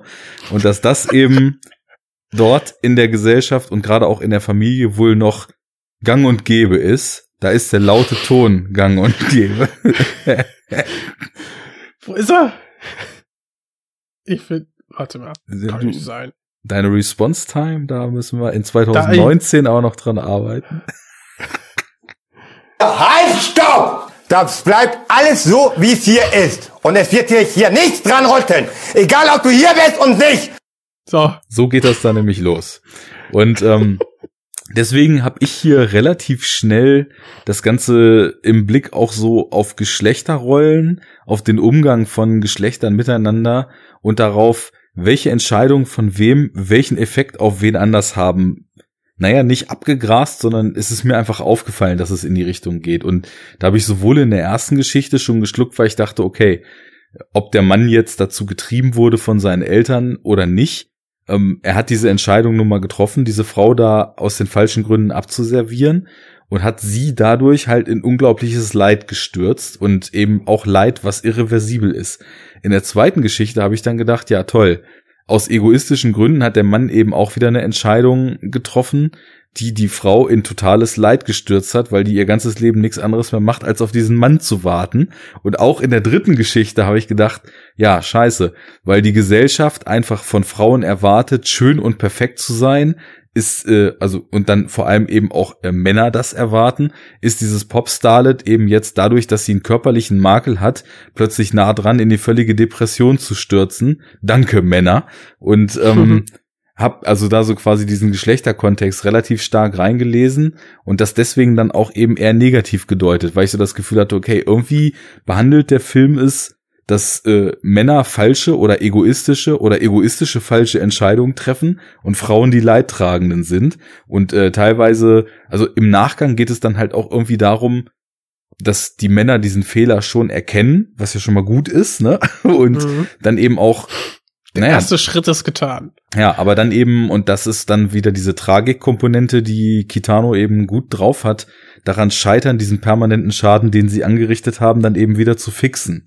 Und ähm, ja, insofern, ich weiß nicht, so Unterwerfung, Abhängigmachung der Frau, äh, Egoismus oder oder eben dieses vermeintliche Alpha-Gehabe von Männern, äh, das waren dann eben für mich so, mh, mm, ja, so Leitmotive will ich nicht sagen, aber zumindest Dinge, die mir bewusst aufgefallen mhm. sind. Und das Ganze ist dann schon so ein bisschen aufgeweicht, weil ähm, ich dann das Gefühl hatte, durch dieses auch wieder geisterhafte Schweben dieser miteinander äh, mit dem Seil verbundenen äh, zwei, ja, sie werden ja dann Bettler genannt, also dieses dieses Paares aus der ersten Geschichte bekommt das Ganze dadurch, dass sich das eben auch an so ganz ungewöhnlichen Orten mit den anderen Geschichten kreuzt, so einen entrückten und teilweise schon fast surrealen Anstrich, wo ich ähm, und dem auch so eine Melancholie und Tragik wieder innewohnt, wo ich dann denke, okay, also uns soll schon deutlich gemacht werden, dass das alles zu nichts Guten geführt hat und dass äh, bei, bei aller Anstrengung und bei aller Hingabe wenn sie an dem Punkt kommt, wo es schon zu spät ist, der Zug halt leider abgefahren ist und dass das Dasein danach dann auch, ähnlich wie unser Nishi in Hanabi angefangen hat, äh, dann eher zu einer Lethargie nur noch verdammt ist, weil was anderes gar nicht mehr möglich ist, weil Ja, Das- du kannst es nicht mehr fixen, aber du hängst halt mit drin in der Situation. Und da sind wir wieder Das- bei der Liebe. Da ist irgendwie Ja, Kitano dann schon, schon ein krasser Romantiker eigentlich, weil es auch wieder darum geht, dass Leute irgendwie die Liebe aus den Augen verloren haben und deswegen dann halt in ihrem Leben sehr freudlos geendet sind, weil der Yakuza-Chef zum Beispiel, der ist ja auch nicht glücklich. Der, nee, lebt die ja auch- einzige Situation, wo er glücklich ist, ist auf dem Weg zurück zum Auto, wo er dann erschossen wird. Ja genau, wo er die Liebe wiedergefunden hatte halt. Genau. Ne? Ja. Und ähm, das ist schon, das ist schon wieder tragisch schön, wobei ich bei Hanabi eben den Schwerpunkt schon ein bisschen mehr in Richtung schön und hier für mich ein bisschen mehr in Richtung tragisch rücken würde. Aber ähm, da, da bin ich auch sehr gespannt, wenn ich den Film nochmal sehe, nachdem ich ihn jetzt ganz kenne, allein schon wie ich diese Eröffnungsszene mit den Puppen nochmal wahrnehme, weil Mhm. da glaube ich auch schon ganz viel angedeutet und ganz viele Themenfässer aufgemacht werden, die dann später so Ich- kommen. ich wusste ja nichts Ja. von Dolls. Ich auch Ne? nicht. Äh, tatsächlich, ich habe den Und völlig unbedarft eingelegt. Ich habe so überlegt, oh oh, hoffentlich, hoffen, hoffentlich ist das nicht der gesamte Film mit den, mit den Puppen. Also, weil das ist, ja. Es ist, gut. ähm, was soll ich sagen? Auf dem Cover, was, Was ich dir ja zugeschickt hatte, hat man ja schon gesehen, dass dann ja echte Schauspieler da drauf Ja, waren. aber man weiß ja nicht, sind's nur die, sind's nur die Gäste in der Vorführung und dann sieht man nachher zehn Minuten, ne? Oder Ja. vielleicht ist es ja doch die Hälfte des Films. Also man hätte ja auch ähm, mehr, also die Bühnenpräsentation mit der realen Wirklichkeit dann gegenschneiden können, zum Beispiel. Er hat sich dann für eine elegantere äh, Variation entschieden zum Schluss. Ähm, ne?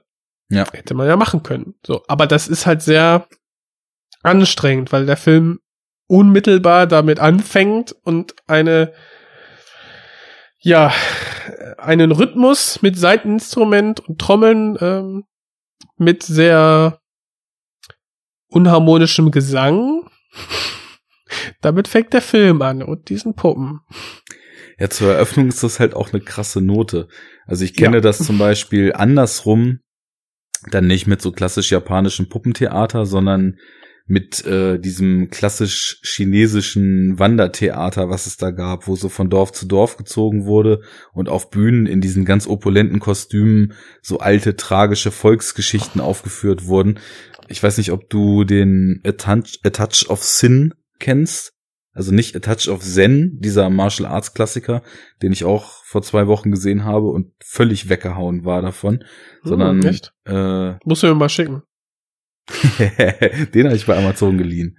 Ah, okay. ähm, es gibt ja A Touch of Sin von, oh Gott, ey, chinesische Namen mag ich jetzt gar nicht nee, aber der, den, der Name ist mir ein Begriff Ja. auf jeden Fall. Der war ja auch, ähm, hatte auch irgendwie, ich glaube, in Locarno und, und Cannes und so weiter ziemlich einen Bass gehabt vor vier, fünf Jahren. Hm, Das ist halt so ein Zeit- aktuell. Ja, genau, so ein zeitgenössischer chinesischer Film, der auf eine ganz, ganz interessante, unterschwellige Weise so die Rolle des Individuums in dem System China heutzutage verhandelt. Und da passiert es nämlich so, dass der Film endet mit so einer Bühnenaufführung. Hm. Und ähm, das ist dann so, dass du alles, was du vorher im Film schon verarbeitet hast und die Gedanken, die du gedacht hast, ganz, ganz stark verdichtet in dieser Aufführung am Ende nochmal drin wiederfindest, was eine bombastische Note am Ende ist. Und ähm, deswegen hatte ich auch so gedacht, also ich, ich hatte am Anfang irgendwie auch so ganz kurz Probleme, ein bisschen reinzukommen. Deswegen sind mir so ein paar Sachen, die in dieser Puppenaufführung eine Rolle spielten, einfach entfallen.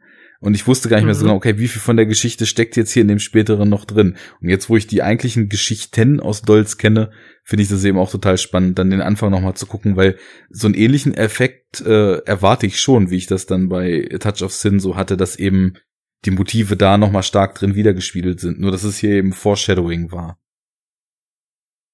Hm. Wer weiß. Ja, ja. Ich meine, der wird vielleicht auch dann Dolls kennen und äh, ja. Man weiß es nicht. Aber interessant, wie nah dann doch die Kulturen sind, ne? Japan und äh, China. Ich meine, gut. ja quasi Nachbarn, aber mit den Puppentheater dann noch, ne?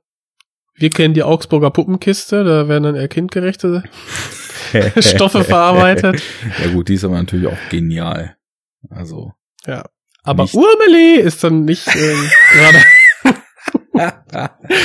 so die tief tragische ähm, Liebeserklärung. Da braucht es dann doch ein bisschen und äh, Andy Kaufman, der dann äh, mit, äh, Dings, ich hätte hätte ich fast Melancholia gesagt, hier, äh, wie heißt der? Der Puppenfilm von Herrn Äh, Kaufmann. Ach so, Anomalisa von Anomalisa. Kaufman, ja. Genau. Den braucht's Michael natürlich. Aber ey, bei der Augsburger Puppenkiste haben wir auch eine hochgradig realistische Darstellung des Chinas, ne? Also mit, mit Leis und gelben Leis und roten Leis und glühenden Leis und außerdem noch mit Bonzen und Bürokraten. Also was willst du mehr? Echter kann man es doch gar nicht darstellen. Da werden auch kaum rassistische Ressentiments geschürt. Nö, gar nicht. Nö, nö. Da lernst du richtig was über die Welt. Auf jeden Fall. Ja, ähm, interessant. Also zu Dolz äh, kann ich nicht so viel sagen wie zu Hanabi, muss ich, muss ich gestehen. Ähm, es ist irgendwie Och. noch mehr ein Fühlfilm, glaube ich sogar. Weil, also ich fand, die, die Geschichten haben irgendwie noch weniger fast eine Rolle gespielt, sondern du hast eher so einen traumartigen, märchenhaften Faden, der sich da so durchzieht. Genau. Aber äh, ich finde, jede, jede Episode nähert sich dem, ja, dieser, dieser, nicht ohne, also der nicht erwiderten Liebe Mhm. oder nicht richtig erwiderten Liebe auf, und der doch Verbundenheit dieser, der, der, der Menschen auf andere Art und Weisen und äh, ähneln sich dann doch in bestimmten äh, Aspekten. Er ist sehr abwechslungsreich inszeniert, also die, die Bilder sind ähm, teilweise, also hier auch wieder ähm, sehr statisch, aber dann doch in ihrer ähm, Varianz viel, viel ausufernder als ähm, da jetzt bei Hanabi.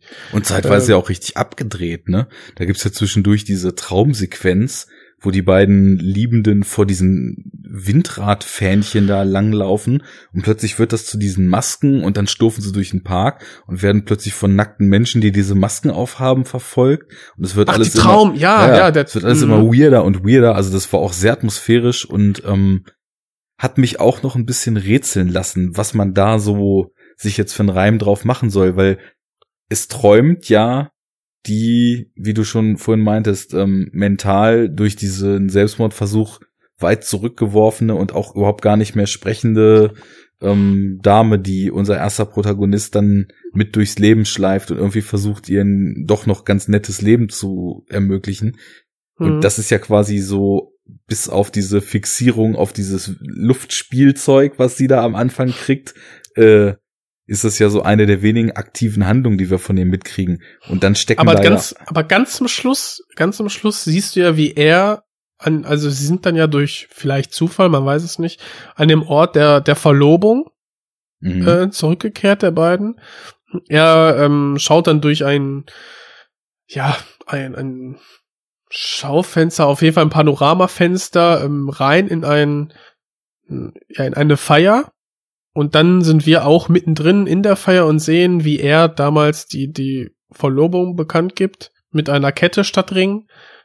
Und dann, kurz bevor sie ja verjagt werden, äh, siehst du auch, dass sie sich an diese Situation erinnert, weil sie schaut ihn an und zeigt ihm die Kette, die sie noch um Hals trägt. ja, stimmt, genau.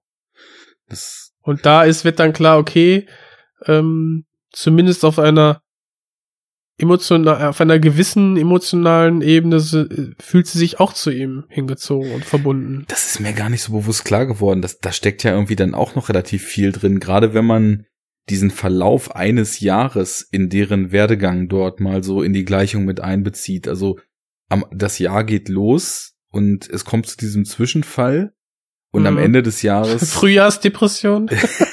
genau. Dann kleiner Durchhänger im Sommer, ne? Im Ja. Herbst wird's langsam, wird's langsam wieder alles ganz nett. Durchhänger. Äh, Warte, warte, warte. Das, das ist ein Tusch, ein Tusch wert. So, jetzt muss ich natürlich wieder so. Wundervoll. Naja, aber das Wichtige jetzt, gegen Ende des Jahres erkennt sie ihn plötzlich wieder. Also ist vielleicht auch dieser Tod am Ende dieses Zyklus, weil Anfang des Jahres ist ja auch so dieses Symbol des Neuanfangs. Ist das vielleicht dann das, was die Geschichte so weit abschließt, dass man den beiden doch ihren Neuanfang noch zugestanden hat? Wer weiß. Ja. Ja. Ja. Ich bin noch voll im Anfang des Jahres und alles wird anders und alles wird cool Ja. Modus. Ja der Wir Janus stehen ihnen äh, den zu. Sie dürfen nochmal neu genau, anfangen. wirft den Schatten voraus. So. Ja. Ich, ja. Schön. Schön. Also hast du Bock, jetzt äh, dich noch mit mehr Filmen von Kitano zu beschäftigen? Ja, pff, natürlich, klar. Also Outrage-Trilogie wäre auf jeden Fall auch mal so ein Ding, ne? Jetzt, wo wir seine poetischen Liebesfilme schon mal besprochen haben, dann wirklich die krass unterkühlten äh, Meta-Yakuza-Streifen, die irgendwie sowohl Abgesang wie auch äh, krasser Vertreter dieses Yakuza-Genres sind. Das wäre auch noch mal was. Ja, also den ersten kenne ich ja bereits. Ähm, Mhm. Nicht mehr so viel Erinnerung, aber da ist es halt auch dieses, ja, wir reden, wir reden und äh, beleidigen uns ein bisschen und plötzlich werden wir laut und rasten vollkommen aus, die Eskalation 30 Sekunden lang und dann ist wieder Ruhe und Stille. Das, äh, das blieb noch so hängen. Ja, was ich da am meisten mitgenommen habe damals, also ich, ich glaube, ich fand den damals auf Anhieb gar nicht so gut. Und dann ist er so nachge... Gar nicht mal so gut. ja, also, das muss ich nochmal in, in Relation setzen. Nicht so brillant wie alle anderen, sondern so nur gut, ne? Und ähm, Ah, dann, dann ist er aber so nachgereift und am meisten ist mir hängen geblieben, wie ich das so als, ja, auch wieder so ein Unterwandern dieser ganzen klassischen Yakuza-Ethik empfunden habe, weil es geht ja immer um Ehre und Moral und Loyalität und der Film zeichnet da halt ein sehr, sehr korrumpiertes Bild von und sagt uns eigentlich unterm Strich, es ist alles nur noch ein Business und Ehre und Loyalität, Loyalität wird behauptet, zählt hier aber gar nichts mehr. Und wenn irgendwer einen Vorteil draus hat, dann lässt er dich über die Klinge springen, egal ob er dir gerade noch die Blutsbruderschaft gegeben hat. mhm. Und ähm, ich glaube, das wirkt auch umso besser, je mehr man sich überhaupt mit diesem Subgenre des Yakuza-Thrillers auskennt, was bei mir halt gleich null ist. Also ähm, paar, paar Defizite aufarbeiten. Ich glaube, dann hat er auf jeden Fall auch seinen Reiz, der Film. ja, wenn man die Vorgeschichte der Yakuza-Gangsterfilme kennt, bestimmt. Mhm. weil man das besser einordnen kann. So ähnlich wie mit Western und Spätwestern und Italo-Western und, ja, ja. und so. Okay, Takeshi Ja. Kitanos Spät-Yakuza-Filme kommen irgendwann mal bei uns im Podcast dran. Was kommt denn in naher Zukunft? So, so schon mal ein bisschen anteasern, oder? Auf jeden Fall. Du hast ihn ja vorhin schon angesprochen. Kiyoshi Kurosawa kommt in der Zukunft. Und zwar hui, hui, werden wir äh, zwei seiner aktuellsten Werke, nämlich Journey to the Shore und Creepy besprechen von 2015 und 2016. Ähm, sind beide, glaube ich, damals in Deutschland auf Nippon Connection gelaufen und Hm. wir sorgen mal wieder dafür, dass unsere Hörer absolut am Ball bleiben können, weil ich glaube, beide haben keinen deutschen Heimkino-Release. also es sind doch super Aussichten. nur den euch. populärsten Shit für euch. Aber ich muss ja auch mal ein bisschen Werbung machen für geile Heimkino-Labels. Es gibt ja in UK das äh, Eureka-Label und die haben ja diese Masters Ja. of Cinema-Reihe. Und das sind wirklich schöne Releases. Von äh, denen habe ich mir nämlich Creepy und Journey to the Shore mal bestellt.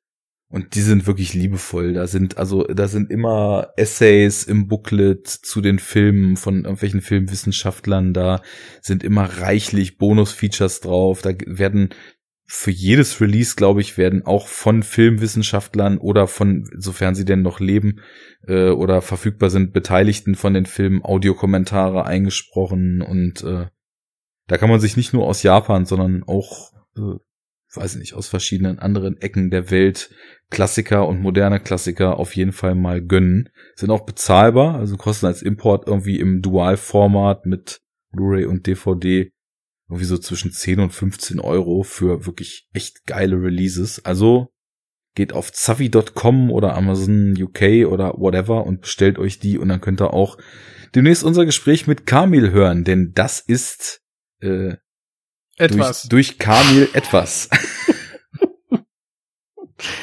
ja. So, was hast du noch zu sagen? Das ist aber schon etwas. Das ist Abgekürzt. Ja, da freue ich mich auf jeden Fall drauf. ich auch. Und, Und, jetzt haben wir es ähm, gesagt, jetzt müssen wir es auch machen. Ja, ich meine, wir spoilern ja eh alles. Falls ihr euch das nicht leisten könnt oder wollt, hört uns, lauscht uns einfach, äh, wenn es euch gefällt. Und ähm, dann wisst ihr schon eh, worum es geht. Habt den Lektürenschlüssel direkt dabei im Ohr und ähm, ja, könnt da mitreden und angeben mit eurem Spezialwissen. Genau. Sogar Filme kennen, die hier nicht mal raus sind. Was für eine elitäre Scheiße. So, danke fürs Zuhören. Krank. Ja, Guckt euch japanische Filme an, nicht nur im Japanuary, sondern generell. Denn wir haben schon festgestellt, man sollte immer Interesse haben. Ach ja, darf ich eins noch sagen? Und zwar, wolltest du gerade Nein sagen? Ja. äh, ich fi- also ich finde diese, diese ähm, Motto-Monate finde ich einerseits gut. Ähm, und zwar, weil man einfach aktiv seinen Fokus auf ähm, außerhalb seiner, ich sag jetzt mal, wie Komfortzone oder des, des üblichen ähm, Geschmacks einfach aktiv äh, äh, den Fokus ändert und dadurch eigentlich immer bereichert wird.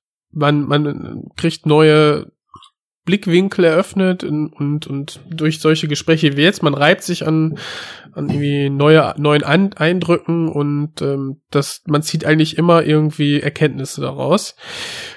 Andererseits möchte ich auch einfach mal wieder irgendeinen Monat mal einfach nur Filme gucken. Ja. ohne, ohne, ohne, ohne immer daran zu denken, nein, aber ich muss doch jetzt japanische Filme gucken. Oder Horrorfilme oder dies oder das. Ja, das soll halt auch nicht zu Stress werden. Ne? Also ich hatte das auch schon, dass ich dann wirklich so dachte, ah ja, willst du auch über alle 13 auf dem Blog schreiben und, und, und. Genau der Grund, warum das dann irgendwann zu Freizeitstress wurde, warum ich den Blog dann damals zum Beispiel erstmal dicht gemacht hatte. Aber jetzt denke ich so, okay, ich meine, ich habe auch, es war letztens wieder riesen 99 Cent Aktion. Ich habe auch für den Monat irgendwie mir, glaube ich, 10 oder 12 Sachen. I got 99 cents, but Netflix ain't none. äh, bei, bei Amazon ewig was ausgeliehen. Also wenn ich jetzt nicht alle japanischen Filme schaffe, ja, ist halt egal. Also ich meine, ich habe die Liste. Was stört mich jetzt daran, die im Februar noch fertig zu gucken? Meistens ist es ja eh so. Aber es ist nicht mehr Japanuary. ja, genau. Japanuary. Man kann es nicht deutsch aussprechen übrigens. Mhm. Japanuari. Das geht nicht. Japanua. Japanuar. Mhm. ja, aber dann ist ja schon Fag Brewery, wo nur Queer Cinema geguckt wird. Ne?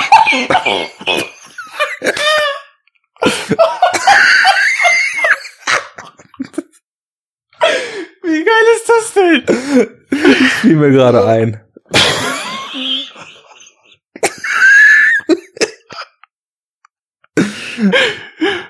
Ja, wo gibt's denn sowas? Wer macht das denn? Okay, das ist jetzt deswegen so lustig, weil, weil wir doch schon sehr aufgeschlossene Burschen sind hier. Ja. So, also gegen, wie soll ich sagen, jegliche Form der Diskriminierung einfach entschieden dagegen sind. Aber deswegen ist es so lustig. Genau. Wir können's machen. Darf man das, wir können's machen. dürfen wir es denn trotzdem machen? Ist es denn trotzdem Diskriminierung? In Zeiten dieser, dieser Hypersensitivität ist es äh, mir scheißegal. Okay. Ich lach drüber. Du hast den Aber, Disclaimer ähm, noch hinterher geliefert. Disclaimer ist gut. dann doch wichtig. Aber diese. wenn du das, wenn du das auf Twitter irgendwie verbreiten willst.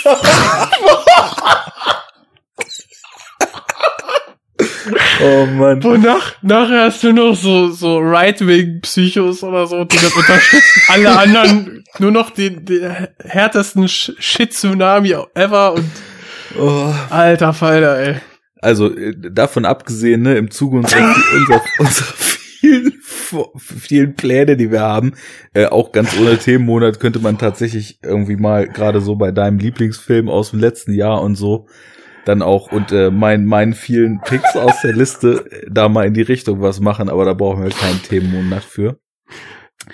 Und äh, ja, jetzt sind wir raus, oder? Macht's gut, Leute.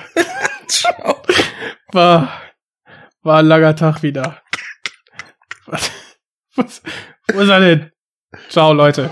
Macht's War ein gut. langer Tag wieder, ne? Ein Tag voller Arbeit. Prost. Prost. Köschken.